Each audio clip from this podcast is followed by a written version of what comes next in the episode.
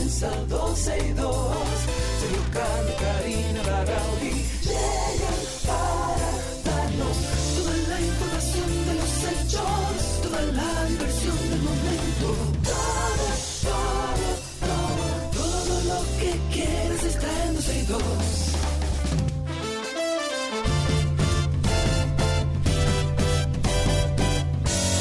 El reloj ha marcado las 12, ya comienza 12 y 2. Sergio Carlos y Karina Larrauri llegan para darnos toda la información de los hechos, toda la diversión del momento.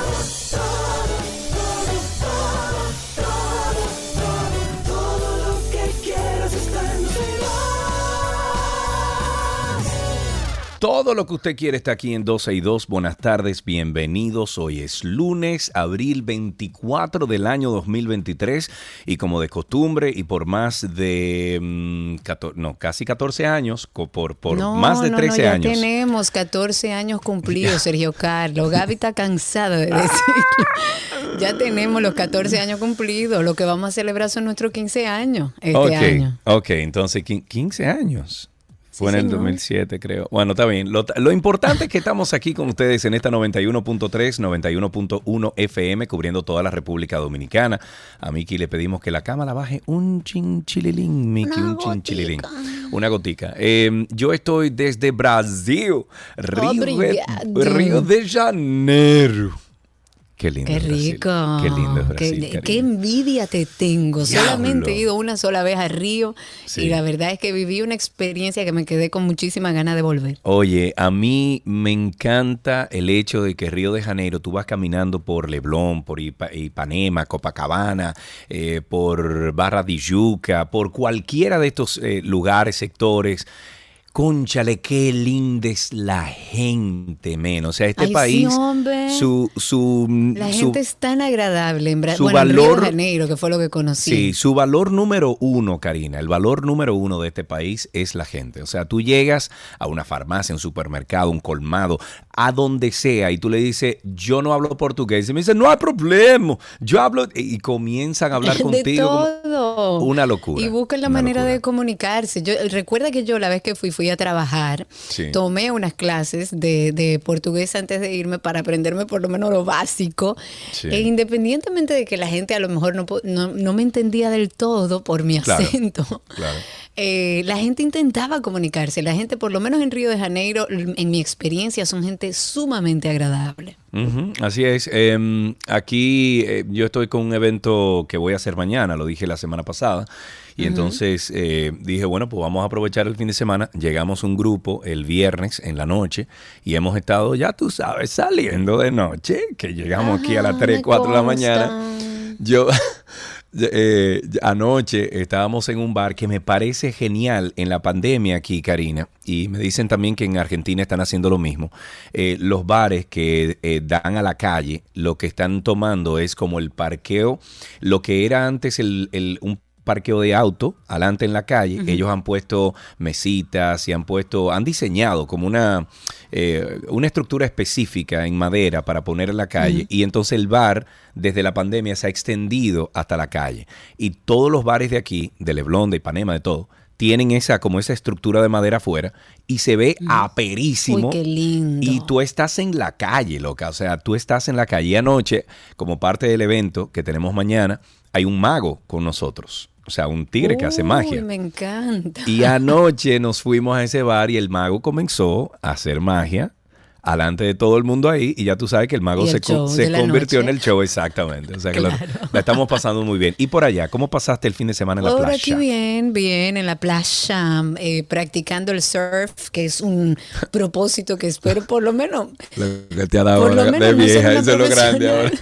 Oigan esto, señores. Karina, antes de salir al aire, me dice: Yo quiero aprender a montar patines. Digo, Karina, Sí. los huesos tuyos, mami, no son los mismos de Pero ¿qué es antes. lo que pasa? Yo soy una mujer joven, yo quiero bien. patinar, sé patinar. Ojo, recuerdo un mundo sobre ruedas cuando, en nuestra época, que estaba ahí en la Churchill. que yo era la que ganaba todas las competencias, pero en patines de cuatro ruedas. Entonces Sí. tengo que aprender a patinar no en un pero tú patín no sabes- menos vintage. Pero espérate, tú no sabes patinar en in- inline, o sea, inline skating, lo que son No. una, una línea. Los rollers, no. Oh. Tú Entonces nunca, nunca patinaste, nunca patinaste. Never, siempre en cuatro ruedas. Incluso las veces que fui aquí, en los que abrieron aquí ahora nuevo, siempre Sí. usé lo de cuatro ruedas, que lo tienen. Y dicen que es más difícil, o sea que voy a aprender. No, no es más sé difícil. cómo me caeré. Al contrario, es más difícil con los otros, con lo de cuatro ruedas. Por o eso, sea, con lo de cuatro Ajá. es más difícil. Pero con, con los inline, que son los que tienen la línea de, go- de, de gomas, de eh, esos son facilísimos. Eso es fácil. Eso es, Bueno, tú esquiado. eso. Sí, esquiado. claro. Exacto, entonces es como esquiar en Talvia, más o menos. Ok, va- vamos a hacer el intento. Si en el camino se rompen uno o dos huesos, bueno, retomamos. vamos a dar una mirada al pasado, entrando ya en, en tema de nuestro programa. Un día como hoy, 24 de abril, pero de 1965, se inició en el territorio dominicano eh, lo que se llamó el levantamiento cívico-militar que dio origen a la guerra civil que se denominó Revolución de Abril. Esta revuelta surgió cuando un grupo de militares junto a miembros de diversos partidos políticos y por supuesto de la población salieron todos a las calles a reclamar la vuelta a la presidencia de la República al profesor Juan Bosch, quien había sido derrocado en 1963. La escogencia de Bosch, del profesor Juan Bosch, había significado un gran triunfo para la población, sectores liberales que anhelaban vivir en democracia luego de, de- de 31 años de dictadura de Trujillo. El país era gobernado por un triunvirato, estaba presidido por Donald Reed Cabral y que había tomado una serie de medidas que provocaron el descontento de la población, la división de los militares, pero además ese gobierno había revertido medidas que habían sido adoptadas por Bosch como la nueva constitución, que establecía un régimen que eh, garantizaba, que era garantista y de inclusión social a Sí. favor incluso de los que, más pobres. que tengo entendido que cuando Bosch y su gobierno presentaron esta nueva constitución fue la más moderna de toda Latinoamérica y del mundo. Que Sí. cuando esto se presentó, la, mucha gente la criticaba por el hecho de, de esas mismas garantías de las cuales tú acabas de hablar, que no existían en el planeta, que no existían en las diferentes democracias que se estaban presentando en el, en el- en el planeta, en diferentes países, y que cuando Juan Bosch la, la- la presentó junto a su gabinete y junto a su gobierno, dijeron, no, esto no va para ningún sitio, y fue parte del descontento del por qué eh, los grupos empresariales sobre todo le cayeron arriba a Bosch. Claro, Eh, hay unos cuantos documentales muy buenos que hablan de todo esto. Bueno, ¿qué está pasando en el Cibao? Una pregunta que nos hacemos todos desde el mediodía de ayer en ciudades como San Francisco de Macorís, Santiago. Llegó un despliegue militar, decenas de agentes en vehículos del ejército y con armas visibles y esto en medio del llamado a huelga para este lunes en la región del Cibao. Este movimiento ha levantado un programa de, de demandas sociales, entre estas servicios públicos y construcciones. La operación del Ministerio de Defensa se denomina Plan Jurón y pretende vamos a decir que garantizar la paz y la tranquilidad, ¿ok? Durante toda esta huelga. En Santiago al menos 3.000 agentes fueron enviados a las calles y una cantidad similar en San Francisco de Macorís. Una gran cantidad de sectores y pueblos del Cibao amanecieron en calma. En el caso de Santiago el comercio está cerrado en el centro histórico de la ciudad, o sea, en el, en el eh, vamos a decir que en el polígono eh, de ciudad colonial de Santiago y solo se observan algunos vehículos privados y transitando y la ciudad, la ciudad está militarizada. Vamos a recordar que esta huelga fue convocada por el colectivo de organizaciones sociales y populares y la coalición del Cibao en demanda de construcción de carreteras, eh, asfalto para distintas zonas, el alto costo de la vida también, los medicamentos, el alto costo de los combustibles, por un sistema ARS y AFP más equitativo y aumento de salario a empleados públicos y que no se privatice el agua. Déjame tomar el teléfono y vuelvo de inmediato, Karina. Exacto, tome Dale. su teléfono, que usted está en trabajo allá. Hablemos un poco de educación. Ahora los colegios privados, según lo que sale en, medios de comunicación, están implementando una iniciativa que es del Ministerio de Educación y consiste básicamente en dos plataformas educativas digitales para que ellos dicen que eh, estas plataformas se utilizan para prevenir la explotación, el abuso infantil y el bullying a través de Internet. Son dos plataformas, uno se llama IPANA y otro se llama iMentores. Y funcionan eh, como recursos gratuitos que van a estar disponibles para toda la población, están disponibles para toda la población, que sea accesible desde dispositivos como celulares, computadoras, tabletas, eh, y que se utilicen con los padres, con los tutores, con los estudiantes de todo el sistema público y que ahora aparentemente se va a implementar también en los colegios privados. A través de estos recursos, que son recursos interactivos, tanto las familias como los adolescentes pueden aprender sobre los tipos distintos de violencia que se pueden encontrar en la web o en Internet y se le brindan herramientas para que pueda identificar, prevenir o denunciar incluso una situación que les exponga a cualquier riesgo. Y por un lado está la que les mencionaba que se llama IPANA, que es una plataforma virtual dinámica se desarrolló para adolescentes desde los 12 años, donde lo que se busca es que a través de recursos interactivos se les informe sobre todos los riesgos que hay en la web, como el ciberacoso, el grooming, la sextorsión y muchísimas otras cosas. Luego está también y mentores, que este sí está compuesto por módulos. Hay un módulo que se llama Me Informo, que trata sobre oportunidades y riesgos en la web, pero también hay una herramienta llamada Prevengo, que ofrece orientaciones sobre todo a los padres y a los tutores sobre cómo acompañar a los niños, a, las niñas y a los adolescentes en línea. Y por último, una herramienta que se llama Protejo, que va a enseñar cómo eh, reaccionar ante situaciones brindando a las familias, a los cuidadores, que recursos y guías audiovisuales incluso sobre crianza tecnológica, que tenemos que aprender a hacerlo para que puedan de alguna manera orientar a esos chicos y chicas en el uso seguro de todas las herramientas tecnológicas y de Internet, porque al final eh, los avances tecnológicos y la Internet no es malo, nada de eso son herramientas. Es la educación y lo que hacemos con todo eso. Exactamente. La idea es orientar a los padres, a los tutores, a los niños también niñas sobre el uso seguro del Internet, no dejar pasar casos de acoso, aprender cómo se debe actuar, acompañar a sus hijos en el uso de estas tecnologías para proteger. Eh, para protegerlos a los niños y cómo protegen las leyes también, entre otros temas. Es muy educativo, a mí me parece una genial idea, se llama eh, educrecursos.miner.gov.do. Igual ustedes pueden entrar a la página del Miner y por ahí está toda la información. Sí, también lo vamos a publicar en nuestras redes sociales, o sea que por ahí también pueden acceder. E, educ, educrecursos.miner.gov.do es bastante largo, pero lo vamos a publicar. Hablemos también del exministro de Haití, Claude Joseph, que hizo una publicación a través de su cuenta de Twitter, donde solicitó al Consejo de Ministros de República Dominicana la sanción de personalidades de este país. En esta solicitud dijo que más de 50 personalidades, sobre todo políticos de la República Dominicana, deberían ser sancionados alegando en términos generales que estos son una amenaza para Haití, amenaza a la seguridad nacional de Haití, eh, de la República de Haití, amenazan con la paz y la seguridad de la isla de Haití, mm, de la isla de Haití, papá de la media isla de Haití y de toda la región, eh, corrupción a gran escala, lavado de activos, malversación de fondos públicos, enriquecimiento ilícito, despilfarro de fondos de Petrocaribe, prevaricación, malversación, evasión fiscal. Pero él se está refiriendo a gente de aquí o de allá. No.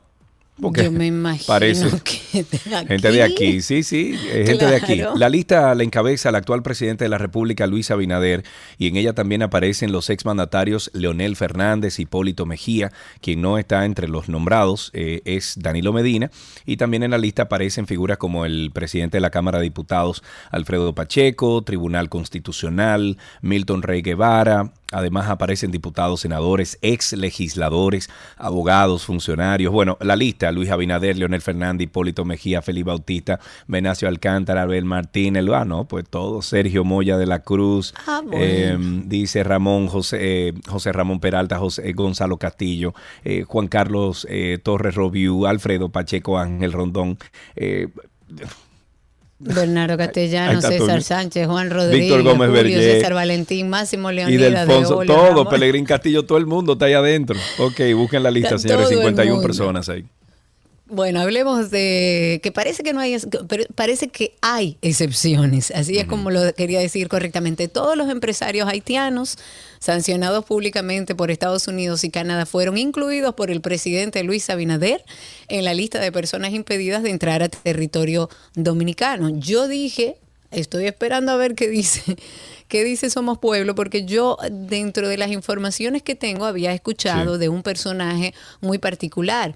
Y cuando oí la lista del presidente me llamó mucho la atención la omisión que hizo de Gilbert Biggio que está acusado por el gobierno de Canadá de, Canadá de proporcionar apoyo financiero y logístico a bandas Pero armadas. No se dijo, no se dije que Gilbert tiene como cierta cercanía con, esta gente. Lo que se ha dicho siempre desde el primer momento es que este empresario eh, haitiano aparentemente tiene relaciones con un asesor muy cercano del presidente, que está dentro del palacio y que es como su mano derecha en esos términos y que al estar cercano aparentemente aparentado en una relación laboral o de trabajo o de asociación, eh, pues fue omitido. Y a mí me llamó mucho la atención, no solo a mí, sino a muchos medios de comunicación. Dentro de esa lista fue de los pocos que uno sintió que hubo una omisión, creo que el único dentro de todos. También el gobierno mantiene a Pablo Daniel Portes Goris como asesor financiero del Poder Ejecutivo de la actual gestión. Este último es un cercano y, poderoso colaborador de Vigio, según lo que ha salido en la prensa. Pero para recapitular un poco y puedan entender, el presidente Abinader designó Aportes Goris como asesor del Poder Ejecutivo en materia financiera el primer día de su gestión. O sea, ese fue el primer día ya hubo un decreto, el decreto 332-20 del 16 de agosto del 2020. Daniel Portes Goris es CEO regional de GB Group y su división de energía GB Energy. Es una empresa que fue fundada por Gilbert Biggio, o sea, por este empresario haitiano, y que lleva sus iniciales, de hecho. Esta misma entidad adquirió en el 2012 los activos de Chevron Texaco en la República Dominicana, en Jamaica y en San Martín. ¿Ok? Este es el empresario haitiano. hasta ahí vamos bien, entonces. No, no, eh, sí, porque se supone, bueno, nada, un hombre de negocios que es cercano a un asesor de primera mano del presidente. Exacto. Portes también es identificado en el mercado de valores como representante legal de GB Group eh, Reuben Shalom Biggio, hijo de Gilbert Biggio, aparece como presidente y tesorero de la empresa desde el 13 de diciembre del año pasado. Su hija también funge como secretaria y María del Mar Rodríguez Fernández como la vicepresidenta. Eh, recientemente, como les comentaba, el gobierno de Canadá impuso una sanción que implicó el congelamiento incluso de activos de este empresario haitiano Biggio, de Reynold Deb y de Sheriff Abdallah Cuatro meses más tarde, el gobierno dominicano instruyó a la Dirección eh, de Migración que no deje entrar a su territorio a Dib y Abdalá, pero no hizo mención de Bicho, de este empresario que dicen está relacionado con Daniel Portes Goris, que es una persona muy cercana al presidente de la República. Yo creo que desde el gobierno deben hablar sobre esto, hacer entender a la población el porqué de esta omisión y por qué este empresario sí tiene las puertas abiertas cuando ya incluso otros países han congelado sus bienes, le han impedido la entrada y además dicen ser que es una de las personas que financió lo que hoy está sucediendo en Haití. Uy, ay, Karina, pero ¿y cómo van a ellos? pero ¿y cómo van ellos a hacer eso? No, eso se quedó ahí, mamita. Olvídate de eso, que eso se quedó ahí. En otro tema, el informe Estado de la Población Mundial 2023, esto fue realizado por el Fondo de Población de las Naciones Unidas, eh, reveló que el 46% de las mujeres en el país no tiene acceso a anticonceptivos. Oye, tu amigo y compañero Sergio Carlos hablando de anticonceptivos. ¿eh? Tengo mucho hablando de eso ya. Bueno, el 46% de la población dominicana de mujeres no tiene acceso a estos anticonceptivos y el 23% no puede tomar decisiones sobre su salud sexual y reproductiva. Me encantaría saber por qué. Este estudio calculó unas 257 eh, mujeres a nivel mundial y tienen una necesidad insatisfecha de anticonceptivos seguros y fiables. En República Dominicana la tasa de fecundidad total es de 2.2 hijos por mujer y la de fecundidad en adolescentes es de 94.3 nacimientos vivos por cada mil mujeres de 15 a 19 años. La mortalidad materna se sitúa en 107 por cada 100.000 habitantes, o más bien por cada 100.000 nacidos eh, vivos, superando la de la región de América, eh, región, perdón, de América Latina, que es de 88 muertes maternas por cada 100.000 nacidos vivos, a pesar de que el 98% de los partos fue atendido por personal de salud calificado. La institución también que auspicia estas investigaciones hizo un hincapié bastante interesante en una cifra alarmante, vamos a llamarle, y es la esterilización, que ha sido el método anticonceptivo más usado en República Dominicana. En 30.5% de estas mujeres eh, en edad reproductiva, casadas o unidas, y cerca del 25% de las mujeres fueron esterilizadas sin saber el carácter irreversible de este procedimiento. Al comparar estos datos con los ofrecidos, por ejemplo, eh, por 68 países objetos de este estudio, eh, esta organización concluyó que República Dominicana es el segundo país que más esterilización desinformada realiza, pero eso debe ser eh, horrible, o sea, que, esterilicen a una mujer sin decirle que la van a esterilizar, no, así no. Imposible. En este ranking le precede Lesoto, que es un país africano que supera a nuestro país con el 28% de esterilizaciones bajo estas circunstancias. Eso debe ser penable. O sea, eso debe, debería Pero ser. eso, y las cesáreas también que hacen indiscriminadamente, yo creo que también debería ser por lo menos fiscalizado, supervisado, que vean la cantidad de, procedimientos de este tipo que se están haciendo sin ningún control. Hablemos del Ministerio Público, anunció el envío de una propuesta a sus miembros sobre las bases del concurso interno para el ascenso de 90 fiscalizadores a procuradores fiscales. Estos últimos son conocidos popularmente únicamente o, de la forma como fiscales y cuyo déficit confirmó ese organismo. Es de 116 fiscales faltan. Pero yo creo que hay que quitar mucho de lo que están, porque hay mucho de lo que están que lo que hacen es entorpecer, empezando por la cabeza. Los, los fiscalizadores forman parte del nivel jerárquico básico de ese organismo eh, y el documento lo que especifica es, y cito, en febrero del 2023, 437 miembros del Ministerio Público se encuentran en el nivel de fiscalizador y 399 en el nivel de procurador fiscal. De acuerdo a la propuesta que les mencionaba, las operaciones propias del Ministerio Público demandan de 401 fiscalizadores y 515 procuradores fiscales. Entonces, el Consejo Superior del Ministerio Público, que como sabemos, preside la Procuradora General Miriam Germán Brito, dice que dio a conocer ya esta propuesta. Contiene 13 eh, artículos a todos los miembros de la carrera del Ministerio Público a nivel nacional. Esta propuesta, eh, en su artículo 3 sobre la finalidad y las plazas, lo que refiere es que el concurso de oposición tiene como finalidad cubrir estas plazas, 90 plazas vacantes de procuradores fiscales, que se identificó a nivel nacional, que ha sido documentado incluso en esta propuesta de matrícula del Ministerio público y establece que para concursar hay que encontrarse en el nivel de carrera de fiscalizador y ante la ausencia de un sistema de, escalafón de carrera, pues todos los fiscalizadores van a tener derecho a optar por un ascenso. Se va a tomar en consideración el tener al menos cuatro años como fiscalizador y que no se encuentre en medio de una licencia especial o médica indefinida al momento de aplicar o durante el desarrollo de este proceso. También los concursantes, según lo que ellos van diciendo y según lo tienen planeado, deben presentar una comunicación informando su interés de participar en este proceso con su hoja de vida, todos los detalles de las posiciones que haya ocupado y sus fechas en el Ministerio Público, sus estudios, bueno, todo lo que se requiere para, para este proceso. Yo lo que entiendo que hay que hacer un movimiento urgente porque no podemos hablar de de justicia independiente cuando tenemos comprometidos a los jueces, a los fiscales. Todo el mundo. señores, el único fiscal serio que nosotros encontramos, aquellos que estamos viviendo eh, eh, esta tortura china a nivel legal de, Isabel Villas, el único fiscal serio que encontramos que le dio frente, lo van a cancelar. Eh, ah, no lo han cancelado. Lo van a cancelar. Parece que a Rosalba Ramos no le gustó que lo hiciera bien. Pero espérate, pero no lo han cancelado todavía.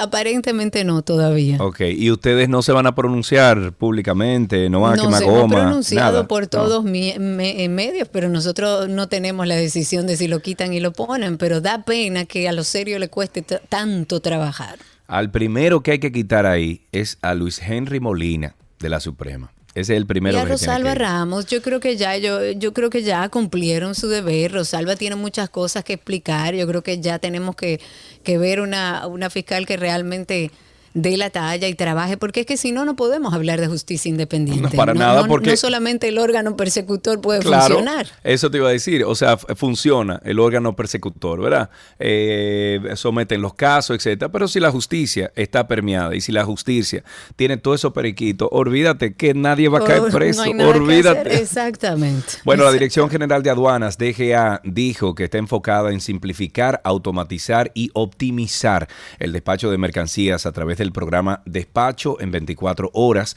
el cual ha generado más de 500 millones en ahorro para los contribuyentes.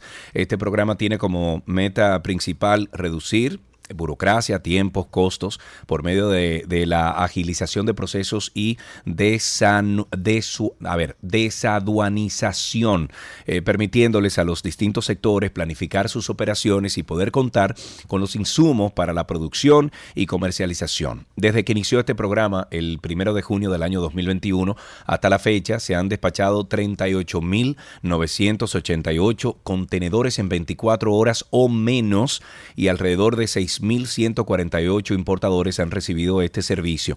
El director general de aduanas, nuestro amigo Eduardo Sanz Lobatón, destacó que para el 2019 la participación de la entidad en los tiempos de despacho superaba el 28%, sin embargo, en el mes de abril del 2023 es a tan solo un 11%, lo que demuestra la mejora alcanzada en la reducción de los tiempos para desa desaduanar, o sea, para sacar de aduanas rápido.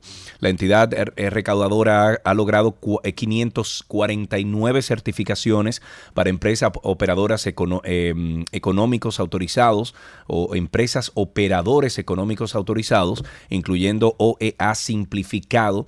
Y cabe destacar que el 75% de las declaraciones de la OEA eh, presentan tiempos menores a 8 horas en DGA, o sea, en la Dirección General de Aduanas para la Desaduanización. Felicidades a nuestro amigo Eduardo Sanz Lobantón, que los números están comprobando ahí, Karina, que está dando resultado esta Eso está gestión que está haciendo. Sí, señor. Y qué bueno. Hablemos de educación. El ministro de Educación aparentemente está trabajando con tiempo. Ya encabezó la primera sesión ordinaria del Consejo Nacional de Educación que corresponde a este año, pero que se abordan varios temas, entre ellos ya los preparativos de la apertura del año escolar 2023-2024. Ahí se rindieron diferentes informes, todos relativos a los avances de la elaboración de libros de textos, eh, sobre la adecuación del currículum, que a mí me parece que es lo más urgente. También se habló de la modificación de la Ley General de Educación y sobre el, el proyecto de ventanilla única. Dijo además que para la apertura del nuevo año lectivo se van a licitar y se licitaron, están en proceso de licitación, 400 aulas móviles. Esto como una solución, un paliativo rápido para suplir la demanda en algunas provincias donde ha aumentado la población y de esa forma ellos tratan de garantizar una solución de los temas que se van presentando antes del inicio de la docencia del año que viene. En esta reunión, la viceministra de Asuntos Técnicos y Pedagógicos estuvo, estuvo explicando que a través de, una orden departamental ya se estableció una comisión que va a trabajar todos los preparativos del año que viene con todos los vices, eh, viceministerios a fin de de que se le pueda dotar de todos los materiales didácticos que necesiten y que los planteles educativos estén en buenas condiciones antes de empezar el año que viene escolar. Y dijo que para lograr eso se están organizando equipos de trabajo con las diferentes direcciones del MINER. Y mientras el ministro estuvo diciendo que debido a algunas circunstancias que han ido ocurriendo, el Ministerio de Educación creó eh, una comisión que va a elaborar un código de ética para regular las relaciones entre estudiantes, docentes y administrativos del sistema para preservar el buen funcionamiento y garantizar el clima en los recintos escolares. En otro tema, la audiencia eh, para conocer la medida de coerción contra los imputados por el crimen de José Luis Félix, de nueve años de edad, en medio de un intento, conchale, que yo leí eso ya cuando estaba Terrible. saliendo de República Dominicana y me dio una rabia, Karina, eh, esa noticia. Sí, sí, sí, terrible. Además, porque está involucrado un conocido Claro, el mejor, darle un el, el mejor amigo de él, Karina, del papá del niño, por Dios. o uno de los, de los amigos o sea, cercanos. Un amigo cercano. Bueno, en medio de, este intento de atraco eh, que perdió la vida este niño, mientras la víctima salía del aeropuerto Cibao junto a su familia, fue aplazada para el jueves a las 9 de la mañana. La jueza Wendy Tavares de la Oficina Judicial de Servicios de Atención Permanente de Santiago reprogramó esta audiencia debido a que dos de los imputados no tenían representantes legales. Los acusados por el crimen de este menor son Derly eh, o Derlin Javier Mercado, que le llaman Eyeri, de 24 añitos, César Junior Ulloa, de 23 añitos, Luis Ángel Vargas Brito, que es el cuñado, 20 míseros años. José Manuel Almonte Santana, Buki, 20 años también. Elian Martínez Sánchez, 21 añitos. Y Tomás Pérez Morel, eh, Tomasito, eh, todos de 20 y piquito, o sea, bajito todos. Los acusados por el momento son seis y entre ellos se destaca Tomás Peña Morel. El Ministerio Público afirma tener pruebas contundentes que revelan eh, comunicación constante entre Tomasito, el supuesto cabecilla de la acción criminal, y los presuntos delincuentes que habrían sometido el asesinato del niño. Eh, este tipo de personas que llega a la cárcel, Karina, la pasa muy mal, a veces hasta le quitan la vida. Es, que hasta los delincuentes tienen códigos, señores. Y cuando llega alguien que está relacionado a un tema con niños, ni a los delincuentes les gusta. Eh, brevemente, parece que se va a organizar el sector coco, a organizar los cocos. Ah, mira, que hagan el Ministerio del Coco ahora. Eh, pudieran, porque claro, necesitan poner carguitos. Sí, sí, sí, sí, que hagan el Ministerio del Coco ahora. Bueno, el presidente de la República, a través del Fondo Especial para el Desarrollo Agropecuario, ya anunció un plan nacional de relanzamiento del sector coco en la República Dominicana, con una inversión inicial de más de 800 millones de pesos para recuperar este cultivo. Es un plan que lo que busca beneficiar a más de 500 productores agrícolas para fomentar más de 50 mil nuevas tareas de cocotero, promover el consumo, la asociatividad de la industria del coco en general. Este plan ya fue lanzado por el gobierno, tiene, eh, como les digo, el objetivo de impulsar el crecimiento de, ese sector en el país. Ahí estuvo, eh, en, en ese acto estuvo Emilio Galván, que es el director del FEDA, y dijo que ya unos 2.500 productores de coco han sido beneficiados en más de 60 jornadas de capacitación, se han hecho en 31 provincias del país, y de esa cantidad de participantes, 1.750 son hombres y 750 son mujeres. Antes de despedir este primer segmento aquí en 12 y 2, tenemos que felicitar y compartir una excelente noticia para nosotros los dominicanos. Qué orgullo. Cuando leí esto, creo que fue esta mañana o anoche, no recuerdo, eh, se me puso la piel de gallina, igual como lo estoy haciendo ahora, porque el equipo, señores, Artemis 17 del Liceo Científico Doctor Miguel Canela Lázaro, esto del municipio Salcedo, provincia Hermanas Mirabal de este país, ganó en la categoría Frank Joe Sexton Memorial, equipo mecánico, división de escuela secundaria en donde? En la NASA, viejo. NASA. NASA Human Exploration Rover Challenge 2023. Con este premio, Artemis 17 se convirtió en el primer equipo dominicano en participar en nivel secundario y del sector educativo público del país.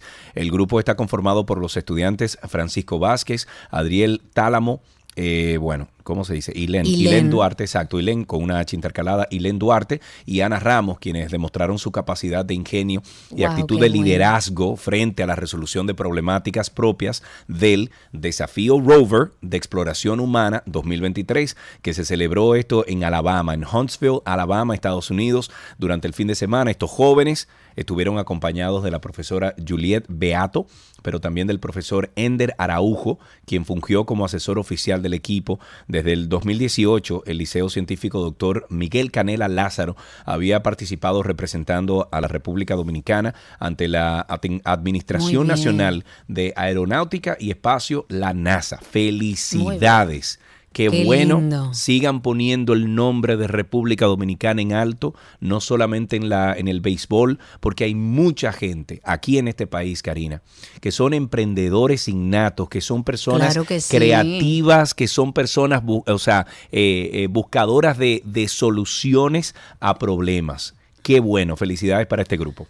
indiscutiblemente que hay muchos dominicanos y muchos jóvenes que lo único que necesitan son oportunidades. Antes de finalizar, recordar que tenemos Karina y Sergio After Dark, que es un podcast que, bueno, hemos decidido ahí hablar de bienestar, de salud mental, para que ustedes, si necesitan alguna información, puedan tenerlo. Karina y Sergio After Dark. After Dark. Y es el tema de los que muchas veces lo difícil de estos procesos es que no hay manera de explicarle al otro lo que tú estás sintiendo, no hay forma. Fue muy, muy difícil porque ni yo misma me entendía. Entonces, si yo no me entendía, ¿cómo me iba a entender el otro? Yo estaba retraída empecé a deprimirme y a sentir algo que yo nunca había sentido, que era la sensación de no querer vivir.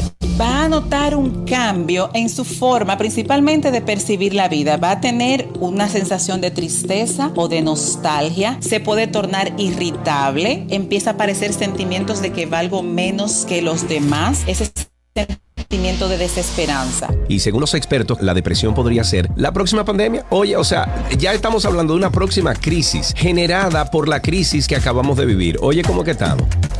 Karina y Sergio, After Dark. Karina y Sergio After Dark, así de fácil ustedes pueden conseguirnos en todas las redes sociales, en Instagram nos consiguen, ahí tienen el enlace directo y si no, se va al buscador y pone Karina Larrauri Podcast o Sergio Carlo Podcast y ahí le va a aparecer absolutamente todo. Así empezamos 12 y 2, tíralo, Minky, ¿qué? no, soy yo que lo tiro, soy yo, soy yo. Ay, ay, ay, para ay, allá, ok. ya regresamos. Todo, todo lo que quieres está en 12 y 2.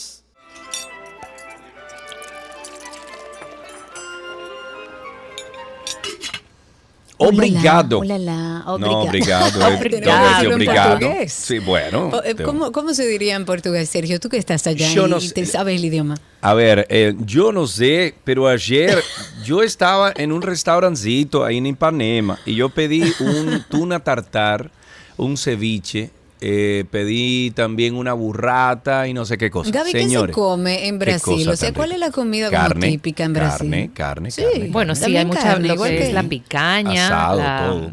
exacto. Y Sí, de todo. postre comen mucha, es una, es muy muy parecida a la lechosa, que se come bastante. Sergio, chequeate ahí que hay unos helados bastante ricos. Ah, mira, de- no, no, no he visto, no he, no he comido postre en realidad, ¿eh? Estoy como lejos del postre. Está en línea, está en Pero mira, ahora que, que él dice Ipanema, esa es una de mis canciones favoritas, La chica de Ipanema. Oye, qué cosa Ay, más sí, linda. cosa más linda. Claro. Bueno, pues lo dejo ahí un momentico. Pues almuerce usted y estamos con nuestra querida Gaby. Vamos a iniciar una semana de zucchini. Ya hemos hecho semana de zucchini, pero vamos Sí, a pero retomar. vamos a hacer recetas diferentes. Vamos a hacer recetas diferentes. Si ustedes quieren tener las anteriores, como muy bien dijo Karina, en estos casi 15 años eh, que vamos a cumplirlos dentro de poco. ¿Verdad que sí? Que eh, son 15 puede- que cumplimos, Gaby. Sí, sí, sí. 15. Claro, porque Sergio dice no, que mentira, vamos a no, cumplir no, no, 14. más. Déjame ver, Zoe va a cumplir 16, 15 vamos a cumplir. Exacto. Este año cumplimos ¿Ves que 15. no estoy tan- sí. Tenemos que celebrar los 15. Yo siempre digo que vamos a celebrar y no celebramos nada, pero tenemos Nada. que celebrar los 15 años. Bueno, pues hay que hacerlo, hay que hacerlo. Sí, hombre. Pues decía que si ustedes quieren pues conseguir alguna de estas tantas recetas que hemos hecho con zucchini durante estos casi 15 años, pueden entrar a la página de 12 y 2 y deleitarse ahí en el buscador, poner zucchini, lo van a encontrar.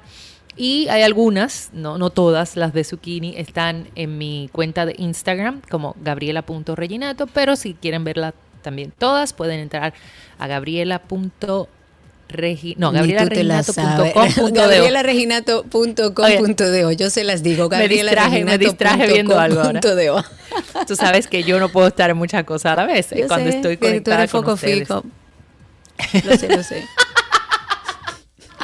Tú eres de, de una Cuando sola estoy cosa. conectada. Gaby no se le puede hablar a otro lado. No, no, no. Pero exacto, cuando estoy conectada con ustedes, yo soy de una sola cosa. Me pongo nerviosa de una vez. Sí, que no bueno, se me vaya a desconectar. bueno, vamos a tratar este vegetal, por decirlo así, el zucchini, que mm, tanto que hemos relajado. Ah, re- no recuerdo el nombre de nuestro oyente que le encantaba el zucchini, que siempre relajábamos con él. Uy, ¿quién será? de- yo no, no me acuerdo, pero era muy al inicio cuando decía zucchini, e inclusive llamaba. Si, si nos estás escuchando, perdón no Por acordarnos tu nombre, pero recuérdanos. Eh, es bueno resaltar que el zucchini, el 90% de su contenido es agua, ¿ok? Así que resulta sumamente aconsejable para, para ahora cuando se acerca el calor consumir zucchini, que de hecho lo podemos comer crudo y cocido, frío, caliente, inclusive dulce y salado. Es bastante diurético. Es decir, que va a favorecer con toda la eliminación de líquidos que podamos tener en el cuerpo. Es muy eh, recomendado para las personas que inclusive tienen hipertensión y cálculos renales. Tiene un bajo contenido de hidratos de carbono, así que si usted está en una dieta, pues venga eh, en una dieta especial, en un régimen para rebajar, eh, tratar de no consumir muchos carbohidratos, este le va a resultar sumamente efectivo para, para la parte del sobrepeso. Em, te ayuda también, como contiene fibra, te va a ayudar al estreñimiento, a, regular los niveles de azúcar, al colesterol. Las vitaminas que contiene ayudan mucho también al sistema inmunológico, el potasio eh, que te protege de los músculos, te está presente también en el zucchini. Em, y qué más, qué más, qué más, qué más. Bueno, y favorece muchísimo también a la absorción de otros nutrientes cuando lo combinas con otras eh, comidas. Lo vamos a encontrar muy fácil en el supermercado como zucchini o calabacín. En el caso del zucchini, el italiano es el que parece más un pepino. Hay otro que es el calabacín, que es un poco, es de la familia de la calabaza, de la uyama, etc. No, el calabacín. El zucchini italiano es el delgadito. El calabacín, que también se le dice calabacín italiano, pero el, calabacín que es como más gordito, eh, es estrecho arriba y como le salen las caderas, por decir así. Tiene mucho más fibra, tiene más semillas. Eh, y, este sí es más recomendable comerlo cocido. En el caso del italiano, crudo se puede comer, lo hemos preparado anteriormente en el carpaccio de zucchini que es delicioso. Así, claro, no lo olvido. es, así es como lo aprendí a comer, nada más. Exacto, Cari. Y también tú puedes hacerlo, laminarlo de manera longitudinal y hacer unos rollitos de, de zucchini con algún queso o algo. Es sumamente refrescante, como te decía al inicio, para esta temporada de calor. Hoy vamos a iniciar con un pan de zucchini dulce, eh, pero hace cuando estuvimos hablando de la berenjena, yo publiqué un pan de berenjena, que lo pueden hacer inclusive con zucchini, que se los recomiendo trabajarlo también en esa área. En cuanto a este, lo vamos a hacer eh, con harina de almendra, así que perfectamente para las personas que no están comiendo gluten. Tiene un poco de azúcar, pero usted puede cambiarlo por un edulcorante si así lo utiliza. Por el tritol, por monk fruit. Eh, diría yo, no, no, como no los uso, no hay, no, no sé qué, pegaría, pero sí, uno, exacto, ayúdame tú con eso. Eh, y le vamos a dar un toquecito crujiente y a la vez refrescante con la cáscara de limón amarillo que lo adoro, es, es inevitable mencionarlo. Bien, vamos a necesitar tres huevos, media taza de azúcar morena o el edulcorante que Cari nos sugiera, una cucharadita de vainilla, media taza de aceite vegetal, una y cuarto taza de harina de almendra. También pueden utilizar alguna harina integral si desean. Una cucharadita de polvo de hornear, una cucharadita de bicarbonato de soda, una cucharadita de canela, tres tazas de zucchini rallado y una cucharadita de em, ralladura de limón a mí me gusta el amarillo, pero puede ser también del verde y esto es opcional, señores. Esto es para darle un poquito como de frescura.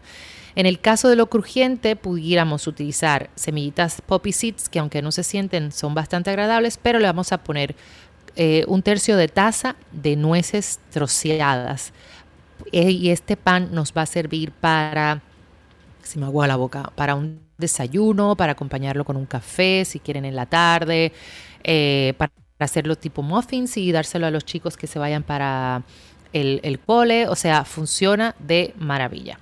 Lo que hacemos es que vamos a precalentar el horno a una temperatura de 350 grados Fahrenheit y en un recipiente lo que vamos a hacer es colocar los huevos, el azúcar, la vainilla y el aceite vegetal.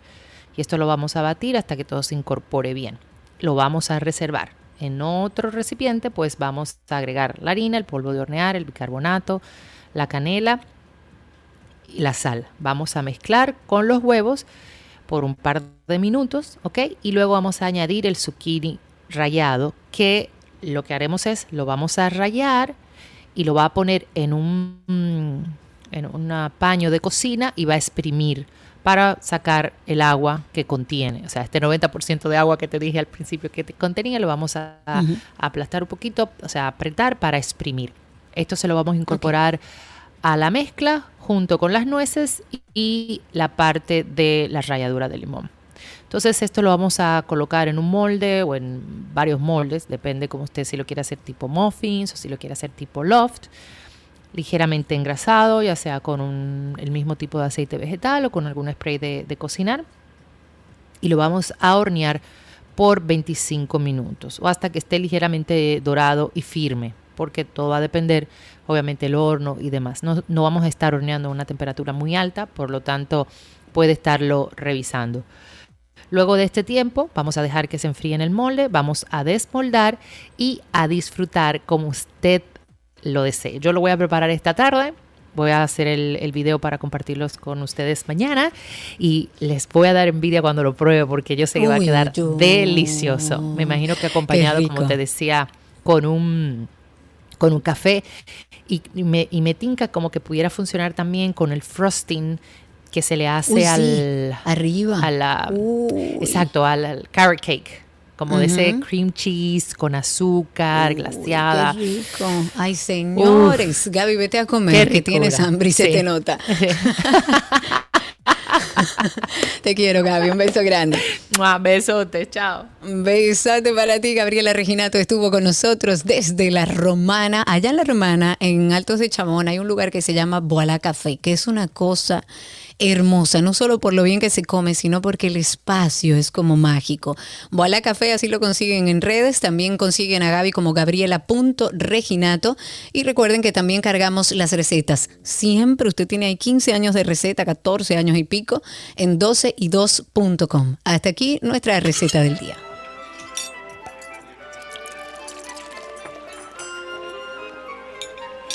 Todo lo que quieres está en 12 y 2.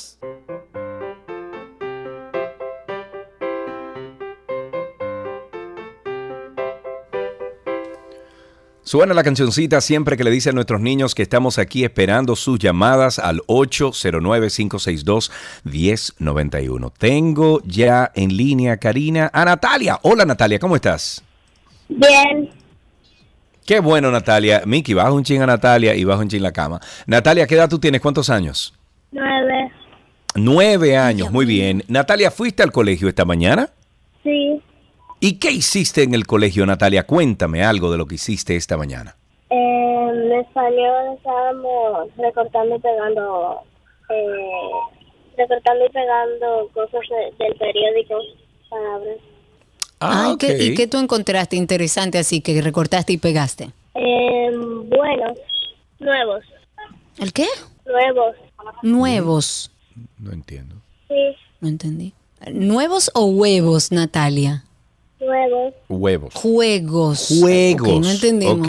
Sí, sí, sí. ¿Y, te sabes algún chiste, una adivinanza, una poesía? Eh, un chiste. Un chiste, adelante. ¿Qué le dice un pez a otro pez? ¿Qué le dijo un pez a otro pez? No sé, Natalia, ¿qué le dijo? Eh, nada. nada. Un pez a otro pez, nada, Karina. Nada lógico, nada. Claro. Nada. nada haremos, nada muy haremos. Bien, Natalia, muy bien. muchas gracias. Muchísimas gracias. Nada. Gracias por llamar hasta aquí. ¿Qué aprendiste hoy?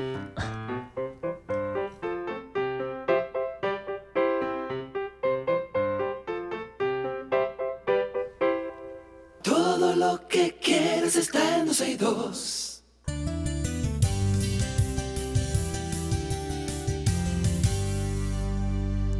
Esta es una conversación interesante que vamos a tener aquí en 12 y 2 porque recibimos a Ivana Torres. Ella es la gerente de mercadeo de Franks que acabas de mencionar, eh, Karina. Ivana, buenas tardes, bienvenida. ¿Cómo estás? Hola, buenas tardes. Muchas gracias por recibirme aquí. Bueno, para nosotros es un placer y sobre todo que vamos a hablar de algo delicioso. Eh, cuéntanos qué se está celebrando o qué está celebrando la marca en el día de hoy, por favor. Bueno, te comento. Hoy, 24 de abril, es un día para celebrar con salchichas Franks. A nivel mundial se celebra el Día Internacional del Hot Dog y es por esto que Franks quiere que sus consumidores disfruten con propósito este día. Y más adelante les voy a hablar sobre un regalito que les, les trae la marca a los consumidores. Ah, pero bien, tú, Uy, eso siempre es bueno. Los regalitos son siempre bienvenidos. Olvídate de eso, Ivana. Claro Cuenta- que sí. Mira, ¿y en qué consiste un poco esta celebración? Explícale al público. Yo, bueno, un poco lo he venido diciendo en el día de hoy, pero para que entiendan cómo es la dinámica. Bueno, eh, a nivel mundial se celebra el Día Internacional del Hot Dog. Eh, se celebra ut- utilizando la salchicha de, de su preferencia, que en este caso es la de Frank's, obviamente. Eh, tenemos, lógico. tenemos cuatro sabores diferentes. Tenemos la salchicha original, tenemos la de queso, que viene rellena de queso cheddar, tenemos la de bacon, que tiene ese sabor ahumado característico del bacon. riquísima. Y la de sabor a chorizo, que es una delicia, una explosión de sabor en cada mordisco. Y como yo decía, ustedes tienen un 10% en toda la línea de hot dogs, ¿verdad? Claro que sí, tenemos disponible hasta el 30 de abril en supermercados independientes un 10% de descuento y en cadenas de supermercados tenemos el 10% habilitado hasta el 15 de mayo. Me están preguntando Ok. de este lado por redes que dónde pueden encontrar los productos de Franks. Me imagino que en todos los supermercados, ¿no? Y donde- en donde todos los supermercados de cadena como CCN, Grupo Ramos, Olé, Carrefour, Iberia, Saglul, supermercados independientes como Almacenes Unidos, Dragón de Oro, el Ola Market, etcétera. embutido. Ok, O sea, bien. en todos. Sí, sí. En Todos en y y si hay alguien que quiere más información, ¿dónde podemos conseguirla, Ivana? ¿Dónde podemos referirle? Claro, pueden visitar nuestras redes en Instagram, FranksDR. Ahí tenemos eh, toda la información sobre este día. Estaremos publicando y compartiendo con ustedes todo el contenido de la celebración de este día del hot dog. Y también tenemos un listado y amplio de recetas con las salchichas Franks.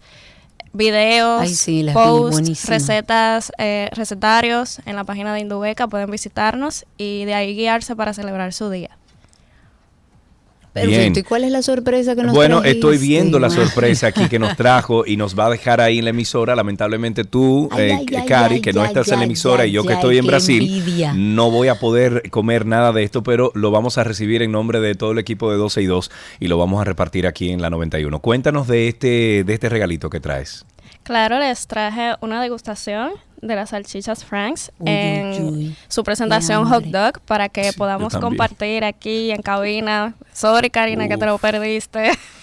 No, no, no, me lo perdí, pero me siento, tú no te imaginas, lo- lo- tú no te imaginas lo que sucede en mi cuerpo viendo esa salchicha. Y yo esos con hambre. No, y ustedes están Dios. mejores que yo porque yo no tengo acceso a comida hasta que termine el programa y baje al restaurante allá. Pero yo no puedo comer claro. nada y yo acabo de Oh, ver la mi foto Dios. esa y se me, se me hizo no la boca agua, no, el estómago me hizo de que, "Mm, dime.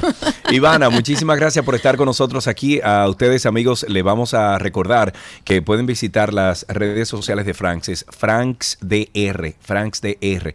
Así pueden consultar ideas de recetas con todas las variedades de salchichas Franks. Ivana, muchísimas gracias. Gracias a ustedes. Hasta aquí esta conversación interesante. Ya regresamos con más. Todo lo que quieres está en 12 y 2.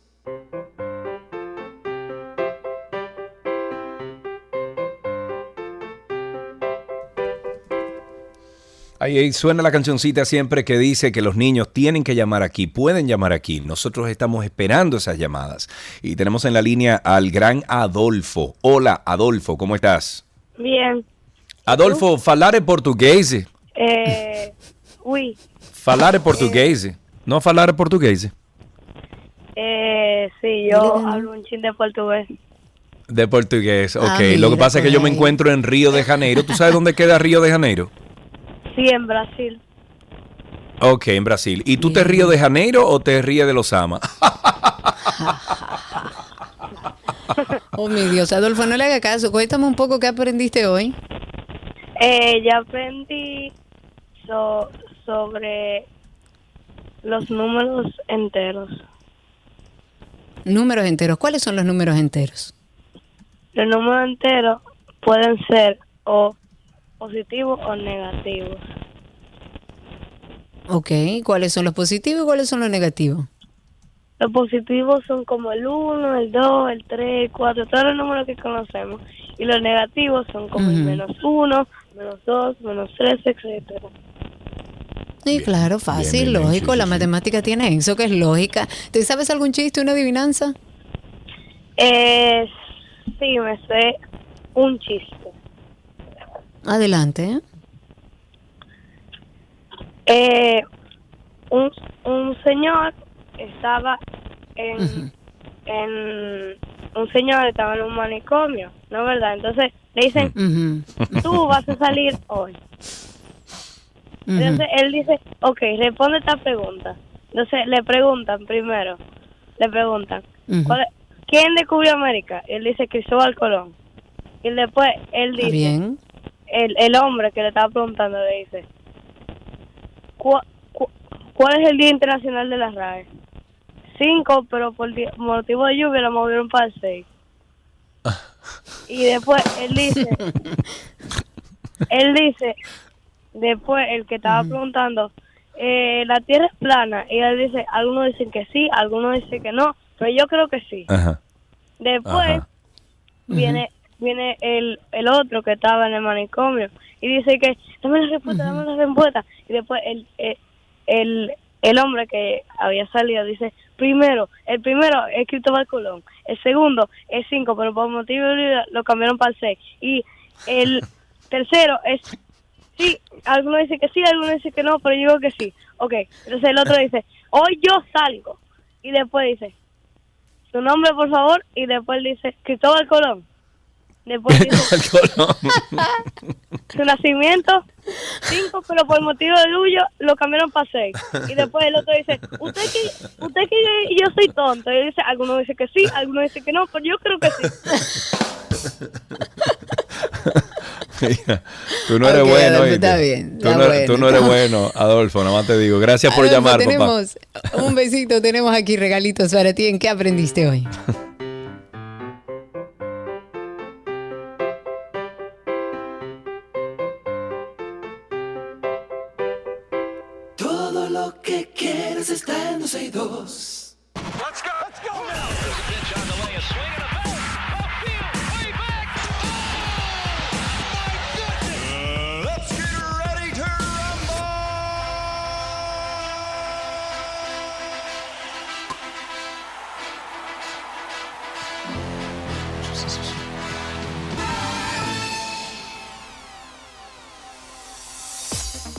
Nos vamos con algunas noticias del mundo deportivo y arrancamos por supuesto que con béisbol. Kevin Guzmán ponchó a 11 en 7 entradas en blanco a Vladimir Guerrero Jr. y a Dalton Varsho. Conectaron jonrones sucesivos luego de un error del, del campo corto. Novato Anthony Volpe y los Azulejos de Toronto vencieron el domingo 5-1 a los Yankees de Nueva York. Los Azulejos ganaron por duodécima vez en 18 partidos y se llevaron 2 de 3 en el Bronx para propinarle a Nueva York su primera serie perdida. Los Yankees habían ganado, o más bien dividido, triunfos en sus primeras seis series, su racha más larga para iniciar una temporada desde el 2003. New York, New York tenía foja de 11 eh, 11-0 cuando enfrentaba la posibilidad de perder una serie y era el único equipo de grandes ligas que no había perdido una serie este año. En básquetbol, Jalen Brunson consiguió 29 puntos, RG Barrett tuvo 26 y los Knicks de Nueva York tomaron ventaja 3-1 sobre los Cavaliers de Cleveland en la serie de primera ronda con una victoria por 102-93 en el día de ayer. Josh Hart pasó la alineación titular y añadió 19 unidades y 7 rebotes para los Knicks, quintos ya de la clasificación que están cerca de avanzar a la segunda ronda de los playoffs de la NBA por primera vez desde el año 2013 con una victoria más el pasado miércoles en Cleveland. Nueva York va a recibir el juego número 6 en caso de ser necesario y el próximo viernes en el Madison Square Garden que ha resultado ser una sede decisiva durante los últimos dos partidos en los que los Knicks fueron dominantes en defensiva. Nos vamos con fútbol. La selección de Brasil, donde estoy yo, en Río de Janeiro, Obrigado. Se adjudicó en el día de ayer por decimotercera vez el campeonato sudamericano sub-17 al ganar a Argentina por 3-2 y gracias al empate a un gol entre Ecuador y Venezuela eh, que dejó a la selección ecuator- ecuatoriana a las puertas de alzarse por primera vez con el título. La, mm, hmm, ¿qué- ¿cómo se dice eso? Canariña. Por como caipiriña. Canariña, como La- canariña. Exacto. La, la carani- no, Canariña culminó el hexagonal final en primera posición con 13 puntos e irá el próximo mundial o al próximo mundial sub-17 junto a las selecciones de Ecuador, Argentina y Venezuela que finalizaron en segunda, tercera y cuarta posición respectivamente, mientras que Paraguay y Chile se quedaron fuera de la Copa del Mundo en quinto y sexto lugar. En la quinta y última jornada del a ver, hexagonal más bien, el combinado brasileño ganó el pulso a Argentina, che, en un vibrante encuentro de ida y vuelta en el que ambas selecciones jugaron sin tapujos. En la alterofilia, la dominicana Judelina Mejía conquistó tres medallas de oro y se hizo absoluta en la división de los 81 kilos en el torneo de pesas clasificatorio para los Juegos Centroamericanos y del Caribe. La pesista completó una alzada de 109 kilos, mientras que en el envión hizo 135 kilos y terminó con el total más alto, con 244 kilos. Mejía acaparó las tres medallas de oro que repartió la categoría. Dominicana cerró ganando 12 medallas, entre ellas 5 de oro. Sumó 4 de plata y 3 de bronce, aportadas por Santana, Yudelina Mejía, Ander Paniagua y Ezequiel Germán. Me voy con Fórmula 1 para el Gran Premio Crypto.com de Fórmula 1 de Miami a celebrarse del 5 al 7 de mayo. Los precios de las entradas en el sitio web oficial de la carrera empiezan en 880 dólares para pases de tres días y superan los 5 mil, eh, perdón, los 5 mil dólares por persona para asiento que incluyen el acceso a la pista durante las rondas de clasificación. Los paquetes oficiales de la carrera que incluyen asientos en las tribunas, eh, también tienen una foto con el podio de los ganadores, cuestan a partir de los 1.299 dólares Wow. por persona. Está barato. El acceso a un para el evento, Karina, eso está Para el barato. evento, claro, Sí, claro. sí. El acceso a un nivel de tribuna aparte llamado Champions Club, más acceso, por ejemplo, a los boxes, ya ahí cuesta 4 mil dólares o 3 mil 999 dólares por persona para el Grand Prix. El año pasado, el Gran Premio F1 de Miami aportó unos 350 millones de dólares en nuevos gastos a la ciudad a través de reservas de hotel, eh, perdón, noches de fiestas e ingresos publicitarios. Por eso te dije el otro día que ojalá y no se pierda esa conversación que hay en República Dominicana de a lo mejor poder llevar un premio Grand Prix a la República Dominicana, porque fíjate que solamente en, en ese, en esos cinco días, seis días, aportaron claro. 350 millones de dólares claro. a la ciudad. Imagínate tú lo que aportaría a República Dominicana y a, y, y a la ciudad. No sé en cuál ciudad se podría hacer, pero eso aportaría mucho. Indiscutiblemente un evento como este en cualquier parte del mundo trae frutos en muchísimos Yes. sentidos. Yes, yes, Finalmente en tenis, Novak Djokovic no jugará en Madrid. Este serbio que arrastra desde hace días molestias en su codo derecho no estará en la Mutua Madrid Open que arranca ya el próximo miércoles 26 de abril y se va a extender hasta el día 7 de mayo. Más allá de sus problemas físicos, este campeón de 22 grandes ya había dejado entrever que no estaría en uno de los Master 1000 obligatorios de la gira europea de, polvo de ladrillo. El número uno mundial pierde así la oportunidad de defender las semifinales del año pasado, 360 puntos, por lo que Car- Carlos Alcázar podría recortar hasta los 5 puntos la renta entre ambos en caso de hacer doblete de títulos en el Godó y en la tierra de la caja mágica. Tenemos nosotros eh, un podcast que queremos eh, siempre invitarles y es Karina y Sergio After Dark. Todos los viernes a las 7 de la noche se publica un, un episodio nuevo sobre salud mental, sobre crecimiento personal. Esto es en cualquier plataforma que usted pueda escuchar eh, podcast. Usted busca ahí Karina y Sergio After Dark. Lo puede poner también en Google, Karina y Sergio After Dark. Y usted se encontrará, por ejemplo, con un episodio como este. Y hoy, Karina Larrauri, tenemos un tema que va a llegar, yo creo que a lo más profundo de nuestro ser. A cualquier persona que esté padeciendo lo que Sergio y yo padecemos hace bastante tiempo, falta de sueño, señores. Porque entendemos que es que el sueño es necesario para vivir, es una función vital, es necesaria para que todo el organismo y todos nuestros órganos funcionen correctamente. Podemos colapsar, señores, si no nos preocupamos por algo que es esencial y se lo digo con conocimiento de causa. Hay que descansar. Para que emocionalmente estemos bien, para que cognitivamente estemos bien, podamos tomar decisiones, para que nuestro sistema inmunitario funcione. Las hormonas se descabalan cuando dormimos mal. Karina y Sergio, After Dark. Recuerden ustedes que pueden conseguirnos, como dijo Sergio al principio, escribiendo en su buscador normalito. Ahí usted pone Karina y Sergio After Dark o Karina Larrauri Podcast o Sergio Carlo Podcast y por ahí le sale. Hasta aquí Deportes en 12 y 2.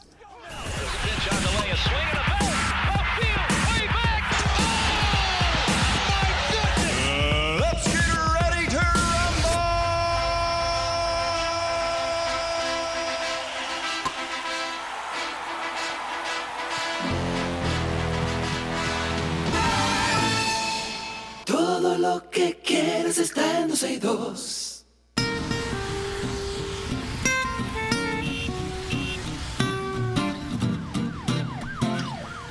Ya estamos en Tránsito y Circo. Ustedes comiencen a llamar al 809-562-1091. 809-562-1091 es el teléfono aquí en 12 y 2. Pueden llamar desde cualquier parte de República Dominicana con ese teléfono a través de celular. 809-562-1091. También recuerde que estamos en Twitter Spaces como arroba 12 y 2. Eh, ahí está Karina transmitiendo y recibiendo también sus, eh, su participación a través de Twitter. Arroba 12 y 2. Hoy no tenemos YouTube. Eh, ya la semana que viene eh, encendemos el Nos canal. Sí. reintegramos, exacto. Señor, ¿ustedes oyeron lo que dijo Hipólito? No, no, no, no, no, no. no. Eh, Entre- Señores, miren, entre que se vayan a Hipólito. Haití para comer y todas las Oye, cosas que oye, a Hipólito hay que guardarlo ahora en elecciones. ¿eh? Yo creo que sí, que que yo creo que le vendría bien al PRM guardar al expresidente de la República, Hipólito Mejía. Él estuvo mostrando su rechazo al paro. Recuerden que al inicio del programa explicábamos un poco, un poco lo que había sido, eh, bueno, esta eh, la convocación que hicieron, o sea, convocaron las organizaciones populares para el día de hoy en las provincias del Cibao. Y el exmandatario dijo que ese método para hacer demandas sociales ya pasó de moda. Eso que hay otra pasó de moda ya. Oye lo que dijo, mira, dijo, eso pasó de moda ya. Eso es un tema obsoleto. Hay métodos serios, métodos que conllevan a la democratización, al diálogo. Bueno, pero es parte de los derechos que tienen todos los ciudadanos dominicanos a movilizarse y a exigir lo que entienden que no se está haciendo de manera correcta en la República Dominicana, siempre y cuando esta movilización no le impida a otros ciudadanos hacer su vida normal, usted puede movilizarse y entiendo que un expresidente de la República debería abogar para que estas cosas sigan suce- sucediendo bajo la línea del respeto, de hacer todo de manera pacífica. Yo creo que siempre va a ser saludable que la sociedad exprese su malestar. 809-562-1091, 809-200-1091 es nuestro teléfono aquí en 12 y 2. Sigan llamando, 11 años después, Karina, y aún siguen en el almacén. El ministro de Educación, Ángel Hernández, dijo este lunes que los 95 mil libros de historia que fueron retirados por una sugerencia del presidente de la época, que era Leonel Fernández, se encuentran todavía en dónde? En un almacén. Dios mío, Durante una entrevista 95 mil libros. Exactamente. Durante una entrevista el ministro dijo, y, y estoy citando, están ahí guardados ocupando un gran espacio. El funcionario aclaró que estos libros de texto no se pueden utilizar en las escuelas, no se pueden quemar, no se pueden uh, hacer nada, están ahí guardados. Hernández considera que los analistas que conocieron el material que contienen estos libros de texto tenían algunas distorsiones de la realidad histórica dominicana. Él dijo también que el ministro de Educación de esa época no necesariamente tenía alguna responsabilidad o culpa sobre la situación. Se recuerda que estos libros de textos fueron sacados de circulación por las autoridades porque diversos sectores manifestaron su rechazo a lo que se establecía en ellos sobre la historia entre República Dominicana y la República de Haití. Y yo me pregunto y me hago una, una interrogante así como por arribita. ¿Y no podríamos reciclarlo, los libros? No podíamos sacarle las dos o tres hojas que hablan de, porque recuerdo No, ese bueno, momento es un donde poquito más hubo complicado, esa Karina, pero reciclarlo ya. Pero córtenlo, las hojas que no funcionan o todo el libro está mal, no, no. porque la realidad es que sí, es una responsabilidad del que era ministro de Educación, porque usted le entregan una cosa que tiene la historia distorsionada, yo se lo devuelvo, usted no está contando la historia como es, yo no puedo darle son- eh, esos libros a los niños y punto. No. Yo y creo. si no, vamos a y- sacarle las tres o cuatro hojas que hablan de eso y vamos a utilizar esos libros por Yo Dios. creo y entiendo que es tiempo de que nosotros en República Dominicana comencemos a buscar soluciones digitales que no tengan que ver con libros. A lo mejor, mira, hay unas tabletas, Karina, que son eh, eh, digital Pero paper. tú hablas de que no estás de acuerdo con que entreguen tabletas Mi y vida. computadoras y ahora estás eh, diciendo No, que le no, den no, no, tabletas. no, no. Oye, ¿qué es lo que pasa? Es que lo que entregaron, esas tabletas que entregaron ahora, esas Android, aparte de caras, no funcionan, no funcionan. Entonces, hay unas, un- unos papeles digitales ahora mismo que se pueden adquirir, yo creo que son como 140 dólares, que tú puedes almacenar ahí una vida de libros y que sea solamente para referencia. Eso no navega, eso no hace nada más que, es como un Kindle. Tú tienes Como un un Kindle. Kindle, eso te iba a decir, exacto. Entonces, Es eso no, tiene punto. eso no tiene pixeles, eso no tiene luz propia. Eso, eso es un papel digital. Incluso ya están viniendo flexibles, incluso, incluso. ¿eh? Entonces, sí, sí, sí, mi hijo lo usa hace bastante tiempo. Imagínate tú, tu hijo Matías o Diego, eh, bueno, quien sea que esté estudiando, se le entrega un papel digital de esto con los libros que vaya a usar ese año. Los, son dinámicos. Incluso se pueden hacer dinámicos donde cualquier cosa que haya que cambiar, cualquier cosa, se puedan actualizar. Y yo estoy seguro que nos vamos a ahorrar primero muchas espaldas eh, rotas o partía, como hacíamos nosotros, que llevábamos muchos libros en, en- en la Uy, mochila. Y eso era, ya tú sabes, eh, eh, nada más con el libro de álgebra teníamos nosotros. Entonces, y, y la parte de, de- de escritura que no se elimine, sino que tengan cuadernos que puedan hacer la referencia en esos, allá. en esos eh, papeles digitales y que usted escriba igual que antes, porque a mí, no sé a ti, pero hoy en día yo escribo horrible, tengo una, una caligrafía Me feísima. cuesta, me porque cuesta ya no lo, de no lo lo poco utilizo. que uno escribe. Sí, claro, exacto. como uno no escribe casi con el lápiz.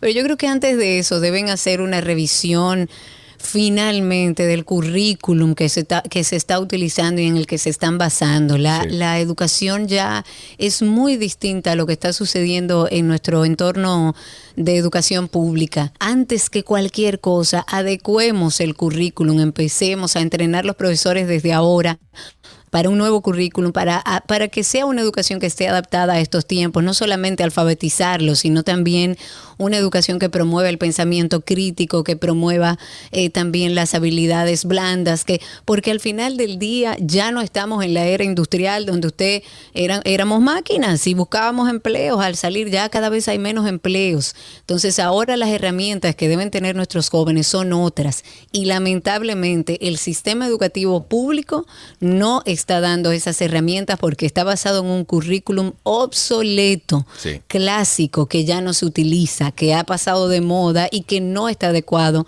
a estos tiempos. 809-562-1091 y el 809-210-91, cargo automático. Estamos al aire recibiendo sus llamadas. ¿Tienes a alguien en Twitter Spaces? Sí, señor, tengo varias personas y voy a empezar con Nicolás Brito, que está ahí con nosotros. Nicolás, habilita tu micrófono, te escuchamos al aire, cuéntanos. Nicolás, tiene que darle al microfonito que está ahí, así podemos escucharte al aire. Vamos a darte un momentito ahora sí, cuéntanos, Nico. Buenas, ¿cómo están? Muy bien, adelante. Sí, aquí siempre en sintonía con ustedes. Hacía tiempo que no lo escuchaba, pero ya, gracias a Dios tengo tiempo de escucharlo. Muchísimas gracias. Cuéntenos algo que decir de tránsito y circo. No, nada, todo Ok, tranquilo por ahora. gracias Nico, muchísimas gracias. Entonces, gracias por estar siempre en sintonía y participar con nosotros al aire. Me voy con Lucas. Adelante Lucas, cuéntanos, usted ya es viejo en esto. Buenas tardes, ¿cómo están? Muy bien, bienvenido. Me alegro. Mira, Karina, a propósito de la educación, un modelo que se me ocurre, que fue que mis hijos terminaron, gracias a Dios, eh, es un modelo donde nosotros eh, ayudábamos en la escuela. O sea, este colegio no, no cobraba una cifra específica por alumno, sino que dependiendo de la situación financiera de los padres, entonces ellos pues colaboraban con el colegio. Quedan arrollando por si acaso.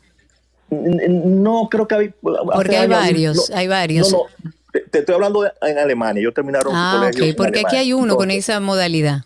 Pero se puede llevar a, a la escuela pública ese asunto. Y Lo que pasa es, Luca, que yo siento que aquellos que llevan a sus hijos al sistema público no tienen capacidad de pago. Sí, pero aunque no, aunque no paguen, pero entonces ayuda a, a- a la organización a, a- De- de otra integrarse forma. más, a, a integrarse más con sus hijos. Te estoy hablando de un colegio que no tiene nota con los niños, ¿eh?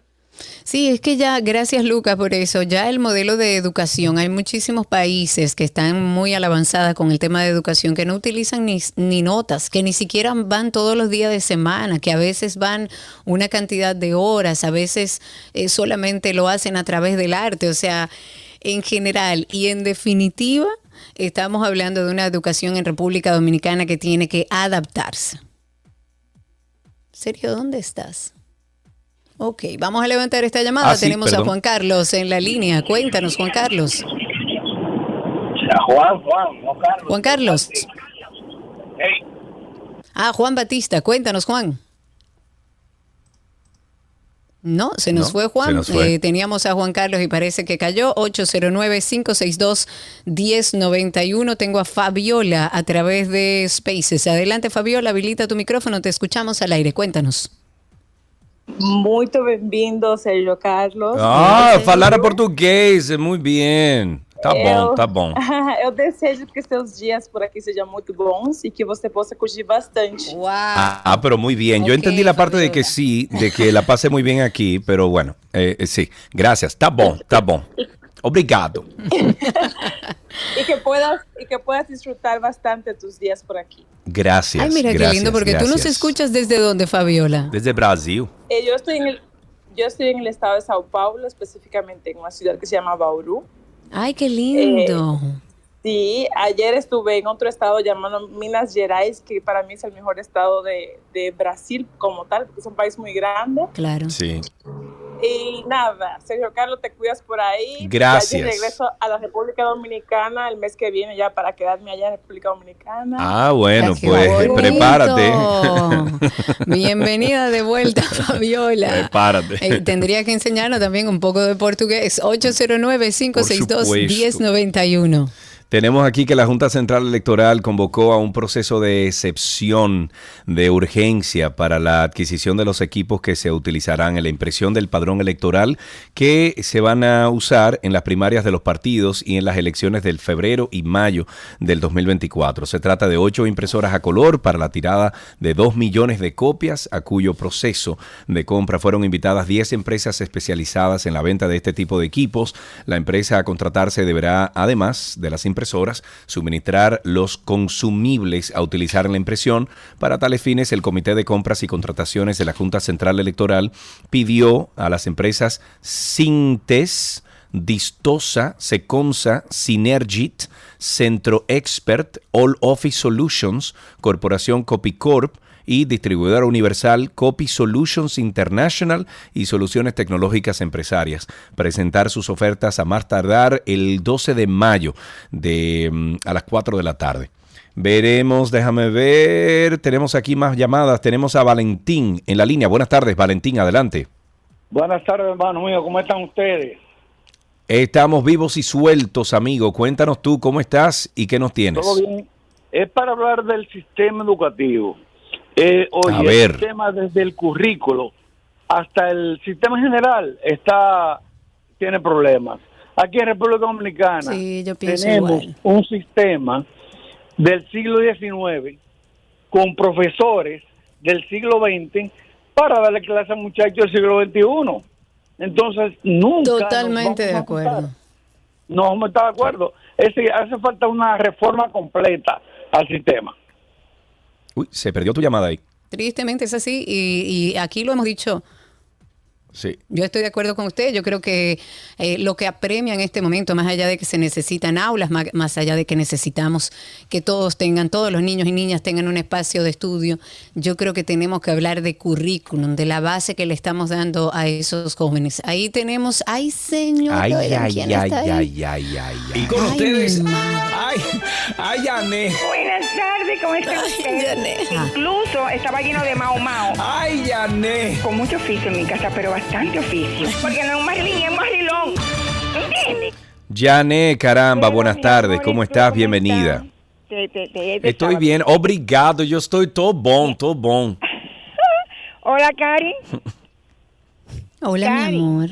¿Tú no estás, mi niña? Dímelo. Cari, yo, yo creo que tú te Yo estoy cuides. Ya bien. comes mucho berro, mi niña, porque la cosa está difícil. Va a venir más difícil todavía. Oye, Cari, Estoy, hablando de estoy los mau comiendo de todo. Espérate, espérate, Yané, manera. Yané, Yané, un momentico. ¿Qué tiene que ver el berro con esto? Mi amor, porque el berro Oh, le, le da, da cosa, es fuerza para que no le dé gripe. Y la lenteja, y su Claro, y cosas. Y también su auyama, Sí, y- claro, ¿tú me sí. entiendes? Cosas buenas, Oh. Sí, de yo te entiendo. Ok. ok, Y también su habichuelita roja, su cremita así, ¡fua! con una habichuelita así bien rica. Mira, Ok. Qué rico. como lo hacen en el campo mío, con cilantro ancho y, y mucho ají. Tú deberías, Y tú sabes que, Jané, corto. prepararme un tecito de berro y llevármelo a la emisora en una ¿Y dónde, jarra. ¿Y dónde es eso, hija mía? ¿Y dónde Ay, mi amor, en, la, ¿A en? Procomunicaciones, atrás del Nacional de la Tiradente. Ay, que tú sabes dónde están los ricos, mi amor. Mira. ya, ya.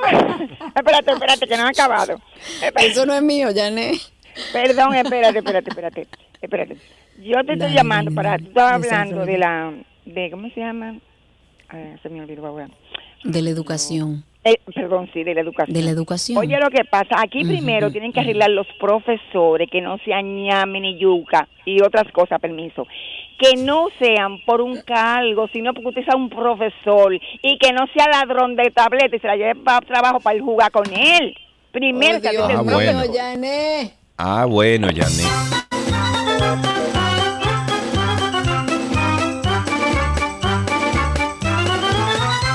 Que dice Seguimos- la mamá de Alan que el Dime. berro es bueno. Que el berro es co- bueno. Que coman berro. Y esa señora es nutrióloga, no se lo dijo nadie. Esa señora sabe lo que está diciendo. Ah, no, pues está bien. Si esa señora es nutrióloga y dijo eso, no hay problema. Seguimos tomando al- algunas llamadas al 809-562-1091, 809-562-1091 y el 809-200-1091. Estamos en tránsito y circo y esperando sus llamadas. De los 16 edificios de parqueos públicos contemplados en el plan de que ejecuta el gobierno en el Distrito Nacional, en San Cristóbal, en Santiago y en San Francisco de Macorís, solo el del Centro de los Héroes está en proceso de construcción.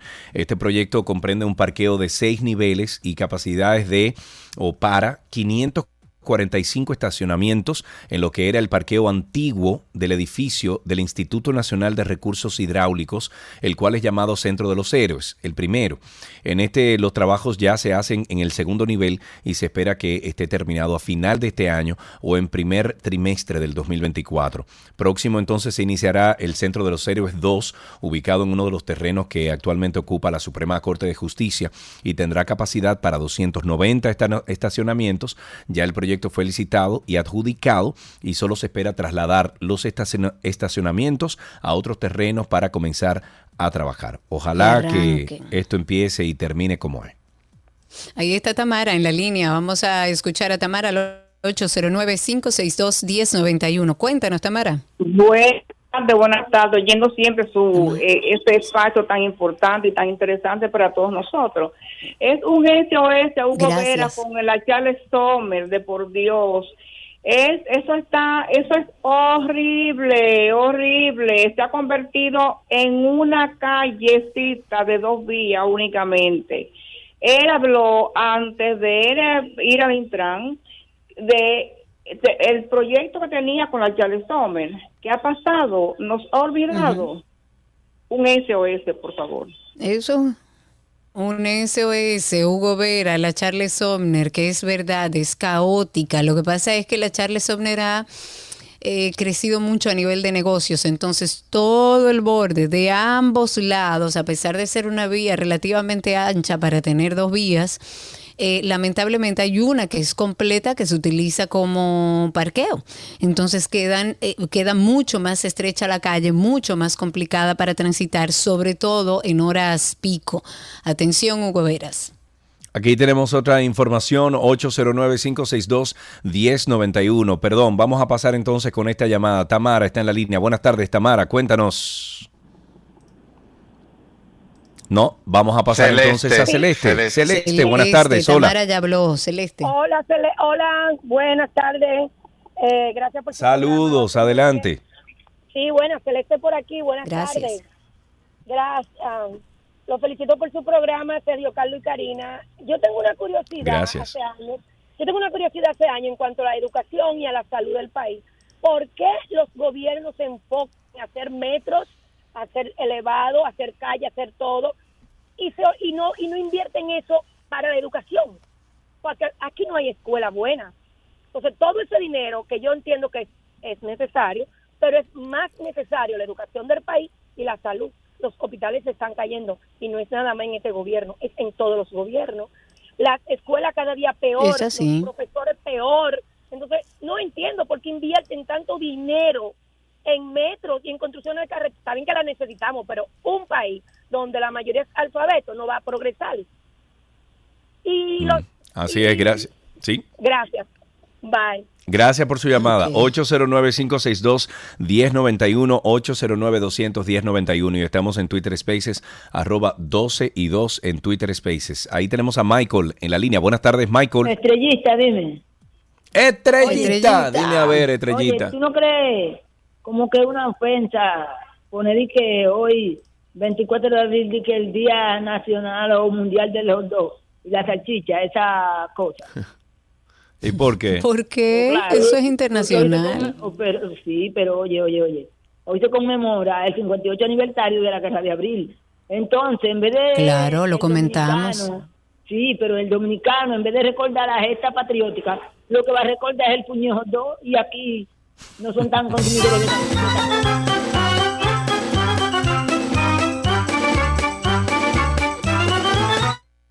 Dice Michael, el puño hot dog. El Se pueden dog, celebrar imagínate. ambas cosas. Claro. Esa celebración del hot dog es internacional. Nosotros hablamos ya de la Revolución de Abril, evidentemente, para recordar y es importante que padres y madres se sienten con sus hijos y le hablen qué sucedió un día como hoy. Gracias, Michael. Y vámonos a tomar una de las participaciones a través de Spaces para irnos al corte. Voy a empezar con Gabriel. Gabriel Rodríguez, habilita tu micrófono, por favor. Y ahora te escuchamos. Cuéntanos. Buenas tardes, Sergio y Karina. Bienvenido. Saludos.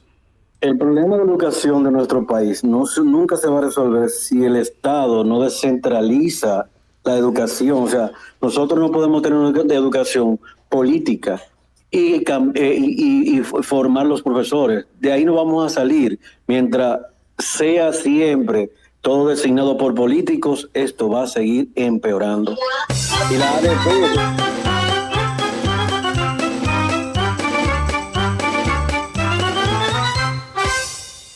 Es complicado el tema, es, es muy complicado. Ahí tenemos a nuestro amigo Raúl en la línea. Buenas tardes, Raúl, cuéntanos. Buenas tardes, Sergio y Karina. Hablando también del tema de la educación, es cierto lo que dice Janet, hay que mejorar también la calidad del personal docente, que es muy feo un profesor que dice Sí, claro. nosotros. Entonces, ellos vayan, o sea, eso, eso es terrible. Y, y para colmo también eso sobre el asunto de las calificaciones. Bueno, yo conozco parte del tema, pero sé que en muchas de esas aulas no permiten más de 25 o 30 estudiantes, que esa es otra que tiene saturado el espacio. Sí. Y Así pues- es, muchísimas gracias. Raúl, claro. Ahora los estudios, eh, ahora a nivel de estudio lo que se establece es, lo ideal son 15, pero pon tú que lo llevemos hasta 20, 25, si tenemos dos o tres profesoras que puedan hacerse cargo, porque cuan- cuando usted tiene un grupo tan grande de personas es imposible que una maestra pueda tener el control y dar una clase que realmente pueda apreciarlo. Y ese es otro tema. Aquí tenemos una sobrepoblación y en un aula pueden haber una cantidad de estudiantes que uno no puede imaginarse. Pero bueno, al sistema público no se le puede pedir nada. Con que reformemos, cambiemos y actualicemos el currículum, yo creo que que es un, un gran paso de avance. Al regreso vamos a estar hablando, a estar hablando del costo de los uniformes. Seguimos tomando llamadas al 809-562-1091, 809-210-91. Sigan llamando, tenemos algunos minutos, tres, más o menos tres o cuatro participaciones rápidas. 809-562-1091. Antes de levantar alguna eh, personas que están en Spaces. Le prometí que íbamos a hablar un poco del costo de los uniformes. El INAVIE, que es el Instituto Nacional de Bienestar Estudiantil, va a invertir 1.970 millones 966 mil 322 con 17 pesos. un reguero de dinero. En la compra de nuevos uniformes escolares que van a ser utilizados eh, por los estudiantes del sistema educativo, educativo público dominicano a partir del año escolar próximo. Ya se lanzaron los procesos de licitación para su adquisición. Estos uniformes van a ser unificados, un solo color y los estudiantes estrenarán pantalón azul marino y camiseta azul celeste en todos los niveles de educación a nivel nacional. azul marino. Wow, es como, es como que, ¿por qué nunca habían pensado en esto? Tener un solo uniforme para todo el sistema educativo dominicano. Qué buena idea, Karina, qué buena idea. Bueno, lo que pasa es que han hecho como cambios en los uniformes. Karina, Yo creo que ahora se está en el, do- en el 2017 fue una búsqueda, ¿ok? No, yo creo que, claro, lo que hay que ver es por qué se está haciendo ahora. Se está licitando y ustedes se preguntarán, pero ¿por qué el cambio? ¿Por qué hay que cambiarlo otra vez? Que, ojo, señores, yo tengo información segura de que el gobierno pasado mandaba hacer los uniformes, pero cuando llegaban a los planteles educativos públicos se lo, vendían. cobraban. Se lo Se vendían. vendían. Sí, sí, pero no di que barato, Aquí deme 100 llamaron pesos, muchísimo. 200 pesos, no. Aquí llamaron muchísimo con eso. 900 pesos por un pantalón en un sistema educativo público. Ojalá y esto no lo permitan esta vez. Pero usted se pregunta, ¿por qué el cambio? Pues el Ministerio de Educación lo que ha dicho o ha explicado es que el cambio en los uniformes, eh, los uniformes lo que busca es proteger física y emocionalmente a los adolescentes y jóvenes en relación con cuidar su intimidad, en el caso de las mujeres su periodo menstrual.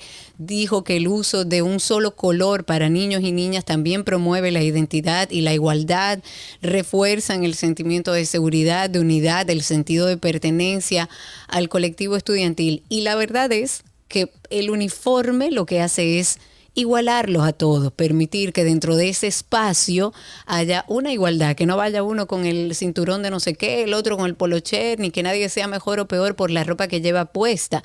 Y me parece bien, lo que pasa es que definamos de una vez y por todas cuál va a ser el uniforme y ya. Y que mantengamos esa decisión, Karina. No solamente decidir, sino que la mantengamos.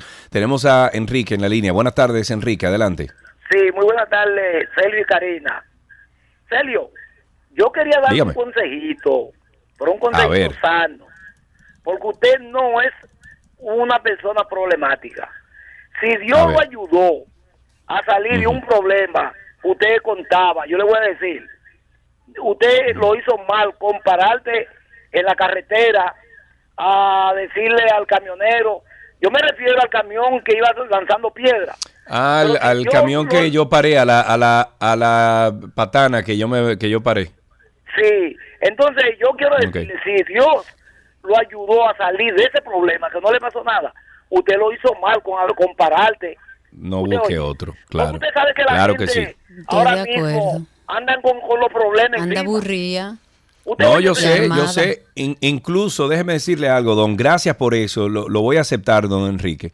Eh, incluso lo dije al aire aquí. Cuando paré al patanista, que me salí de la autopista, o sea, en la plena autopista de mi auto, eh, cuando me monté en el auto de nuevo dije, ¿qué, qué acabo de hacer? O sea, me, expuse a cualquier cosa. O sea, que le acepto eso, don Enrique. Muchísimas gracias. ¿Tienes a alguien ahí, Cari? Con eso Sí, finalizamos. tengo en Twitter Spaces dos participaciones y con ellos terminamos. Patricia Mejía, voy a empezar contigo. Adelante, Patricia, cuéntanos. Desde Miami, si mal no recuerdo, ¿verdad, Patricia? No, no desde Pensilvania. A Pensilvania. Ah, Ok, cuéntanos. Buenas tardes, dos cositas. Eh, de la- el, el sistema andragógico debería utilizarse ya, por ejemplo, en el bachillerato, ya para que la cambien el sistema de, de la, explicación. Sí. Y el, y el otro es que la señora que dijo que por qué se invierte más en construcción, que ah, porque hay que tener billete, doña. Claro.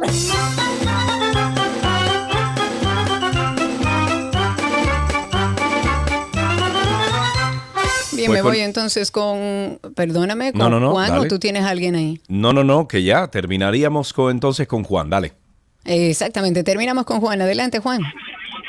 Buenas, buenas. Buenas, Dios mío. buenas. ¿Cuánto esperaste? Pero ya estás ahí. eh, eh, eh, se me cayó la llamada dos veces. Eso es porque estoy entrando a la República Democrática de Punta Cana. Oh, muy bien.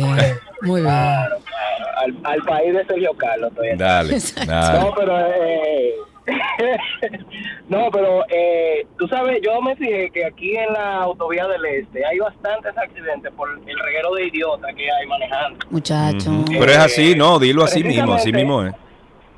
No, no, no. Yo iba en el carril de la izquierda y hay alguien que se le ocurrió que tenía que hacer un retorno y el retorno parece que se le pasó y se metió a sí mismo, no metió direccional ni nada, frenó y cogió con su hierba por ahí. Ya tú sabes. Excelente es. idea la tuya, Sergio, de, de los de los paper, eh, digital papers. Exacto, del, del papel digital para los estudiantes, claro, para los libros, para que puedan hacer su, su referencia o tomar su referencia de esos libros digitales. Y así nos evitamos ya, por el resto de nuestras vidas, tener que imprimir y comprar libros y etcétera, etcétera, etcétera. Nos vamos entonces eh, aquí, hasta aquí, con Tránsito y Circo y retornamos o volvemos con algunos 25 minutos más de contenido de 12 y 2. Ya regresamos. cariñito a su gordito, su gordito, su gordito. Había una vez un circo que alegraba siempre el corazón. Sin temer jamás al frío o al calor, el circo daba siempre su función. Siempre viajar, siempre cambiar. Otro país, otra ciudad. Es magistral, sensacional. Somos felices al conseguir a un niño hacer reír. Todo lo que quieres está en 12 y 2.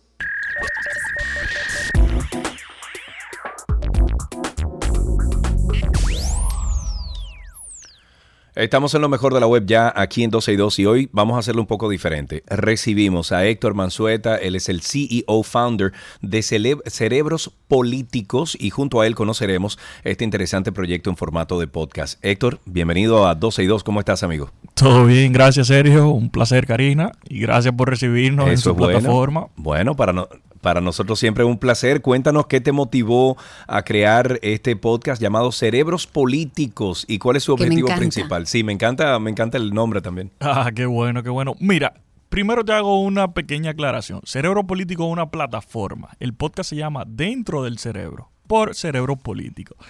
Entonces, realmente la iniciativa vino de parte nuestra en el sentido de que queríamos conocer un poco más sobre nuestros políticos.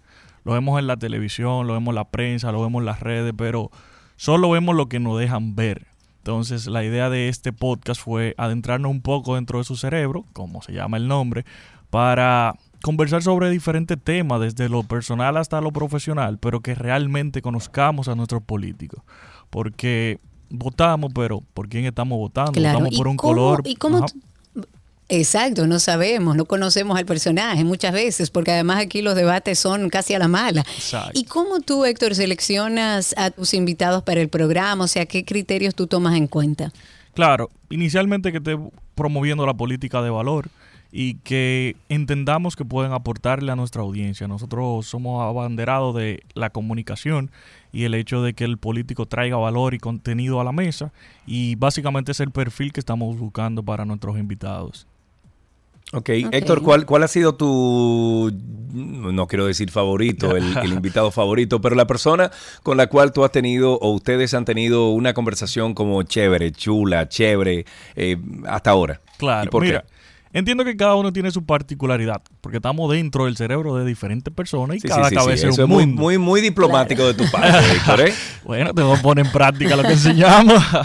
no, mira, realmente han sido experiencias muy chulas y diferentes. Pues tuvimos el último y más reciente fue el de Jaime, el presidente de Ángel, y estuvimos hablando sobre el debate, que tú bien lo comentas.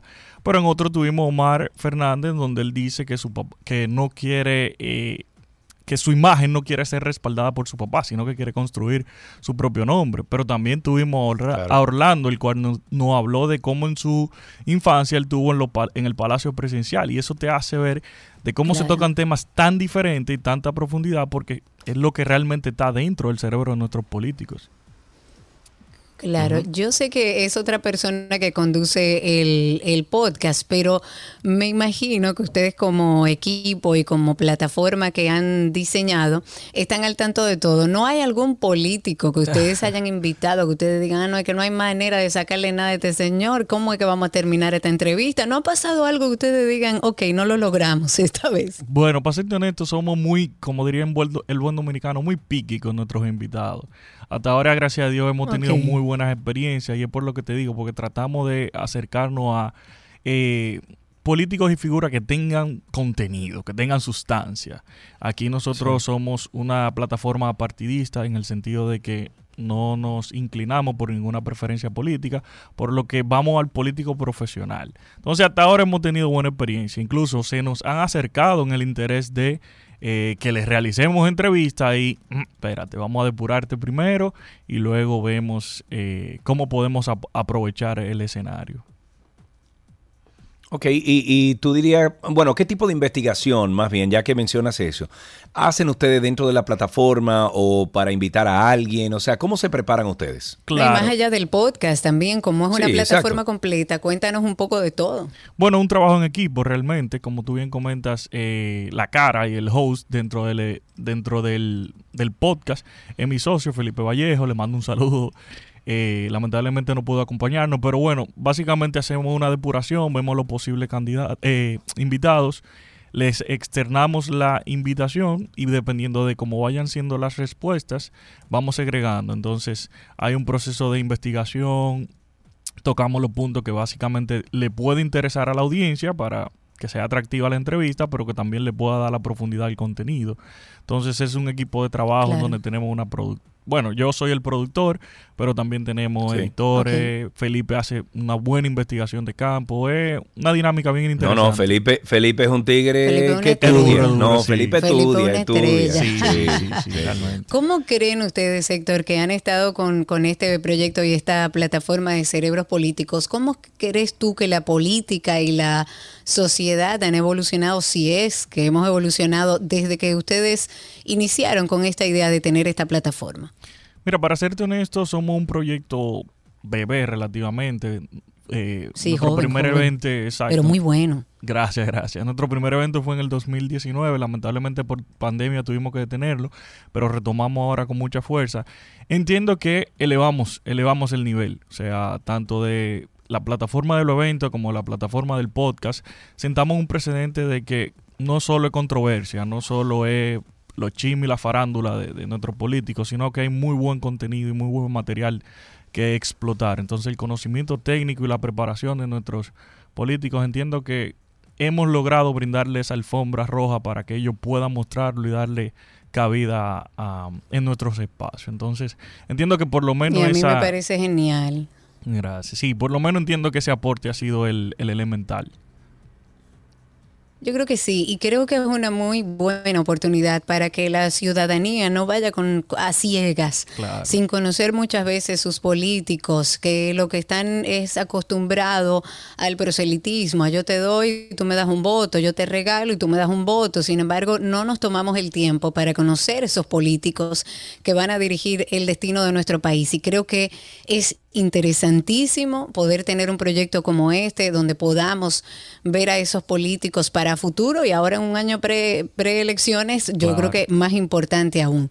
¿Dónde podemos, Héctor, conseguir más información? La gente que quiera acercarse un poco a esta plataforma, ¿cómo puede hacerlo? Claro, pueden buscarnos en todas las plataformas digitales, arroba cerebro político, Twitter, Instagram, Facebook y nuestro canal de YouTube por igual Cerebro Político. Nosotros tratamos de mantener una frecuencia de dos entrevistas al mes, pero conforme vayamos avanzando entendemos que vamos a ir aumentando la frecuencia.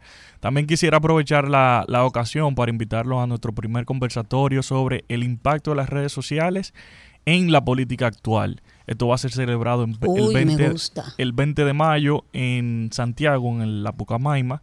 Eh, y vamos a tener diversos temas. Vamos a trabajar desde el punto de vista de la data, cómo un político puede eh, apalancarse en la data para ir gestionando sus redes sociales y todo lo demás. Claro. La eficiencia de la comunicación, cómo plantar una buena narrativa, pero también cómo enfrentar eh, la posverdad, como se, se le suele llamar actualmente, esos fake news, cómo podemos contrarrestarlo y demás. Y tocaremos otro tema muy interesante, justamente las boletas salieron a la venta la semana pasada, por lo que lo invito a seguirnos en nuestras redes para más información y va a estar muy, muy, muy bueno el conversatorio. Qué bueno, Felipe, muchísimas, perdón, mándale saludo a Felipe y, y Héctor, muchísimas gracias por estar con nosotros aquí. Eh, le vamos a invitar a nuestros amigos buscar dentro del cerebro, dentro del cerebro, que es el podcast, pero la plataforma Cerebros Políticos para que siga todo lo que ustedes comparten dentro de su 360. Eh, Héctor, gracias. Hasta aquí esta conversación en lo mejor de la web, aquí en 12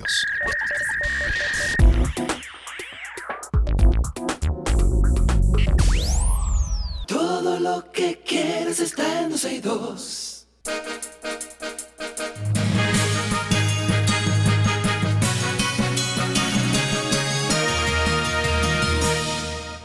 Algunas noticias antes de despedir el programa. El vocero de la presidencia, Homero Figueroa, emitió un informe sobre el estatus del llamado a huelga realizado por la coalición de organizaciones sociales feministas, ambientales y gremiales en las 14 provincias del Cibao. En el informe se detalló la situación de cada una de las provincias en relación con la convocatoria y según el informe, en Monseñor Noel se suspendieron las clases por razones de seguridad, pero los comercios han abierto sus puertas. En los demás municipios de la provincia, las actividades públicas y privadas se desarrollan con normalidad. En La Vega, la provincia desarrolla sus actividades con normalidad con instituciones públicas y empresas privadas a toda capacidad. En otra noticia, la República Dominicana es a partir de today, del lunes, sede de la reunión de la de reunión número 42 de la Comisión Interamericana de Telecomunicaciones de la Organización de Estados Americanos OEA, donde sus 35 estados miembros intercambiarán experiencias para promover el desarrollo de las TIC. Y en esta reunión se pretende generar marcos regulatorios que estén dirigidos al bienestar de los usuarios y garantizar niveles óptimos de competencia en la región de las Américas. El ministro de la Presidencia y presidente del Gabinete de Transformación Digital, Joel Santos, y el presidente del Consejo Directivo de Indotel, Nelson Arroyo, encabezaron esta ceremonia de apertura del evento que tiene como sede un hotel de una zona turística en la región este del país. Junto a ellos también participaron el secretario ejecutivo de CITEL, el director de la Oficina Regional de la Unión Internacional de Telecomunicaciones y la, ministra, y la ministra TIC de Colombia y la presidenta del COMCITEL. Además, Víctor Martínez, presidente alterno del Comité Consultivo de Telecomunicaciones y demás personas y representantes de la OEA en la República Dominicana. En otra noticia, el ministro de Medio Ambiente y Recursos Naturales, Miguel Seara Hatton, inspeccionó los avances en el cierre técnico y definitivo definitivo por áreas del vertedero de Duquesa. Seara Hatton explicó que los trabajos se realizarán para identificar los sectores o áreas que se encuentren por debajo de la, de la cota 60 y ejecutar eh, labores de compensación para alcanzar dicha cota, liberando los espacios con los residuos dispuestos en el lugar, así como los que ingresan a diario. En otra noticia también tenemos que el secretario de Gobernación de México, Adán Augusto López, desmintió en el día de hoy que el presidente Andrés Manuel López Obrador haya sufrido un infarto ante los rumores sobre la salud del mandatario debido a su contagio con COVID-19.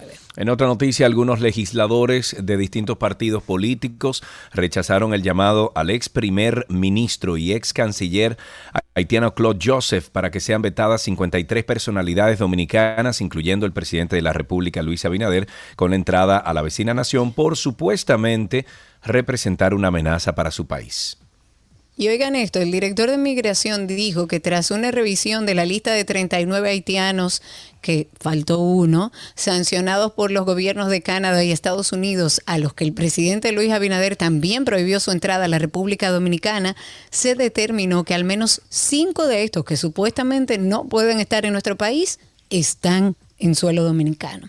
Este funcionario indicó que el organismo inició un proceso de investigación para dar con el paradero de estas personas y dar cumplimiento a la decisión presidencial que el pasado 16 de abril instruyó que no aceptan el territorio nacional a extranjeros que impliquen amenaza para los intereses e instituciones de la República. Falta uno.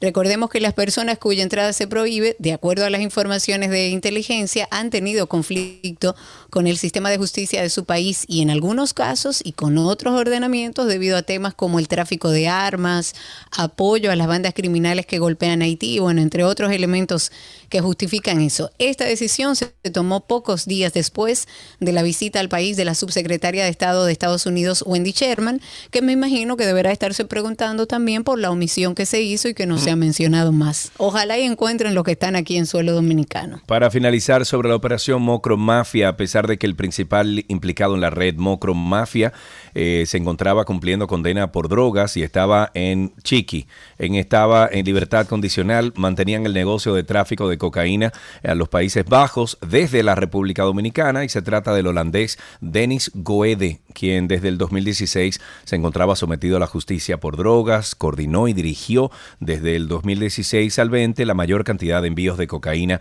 a los Países Bajos. Hasta aquí estas noticias actualizadas en 12 y 2.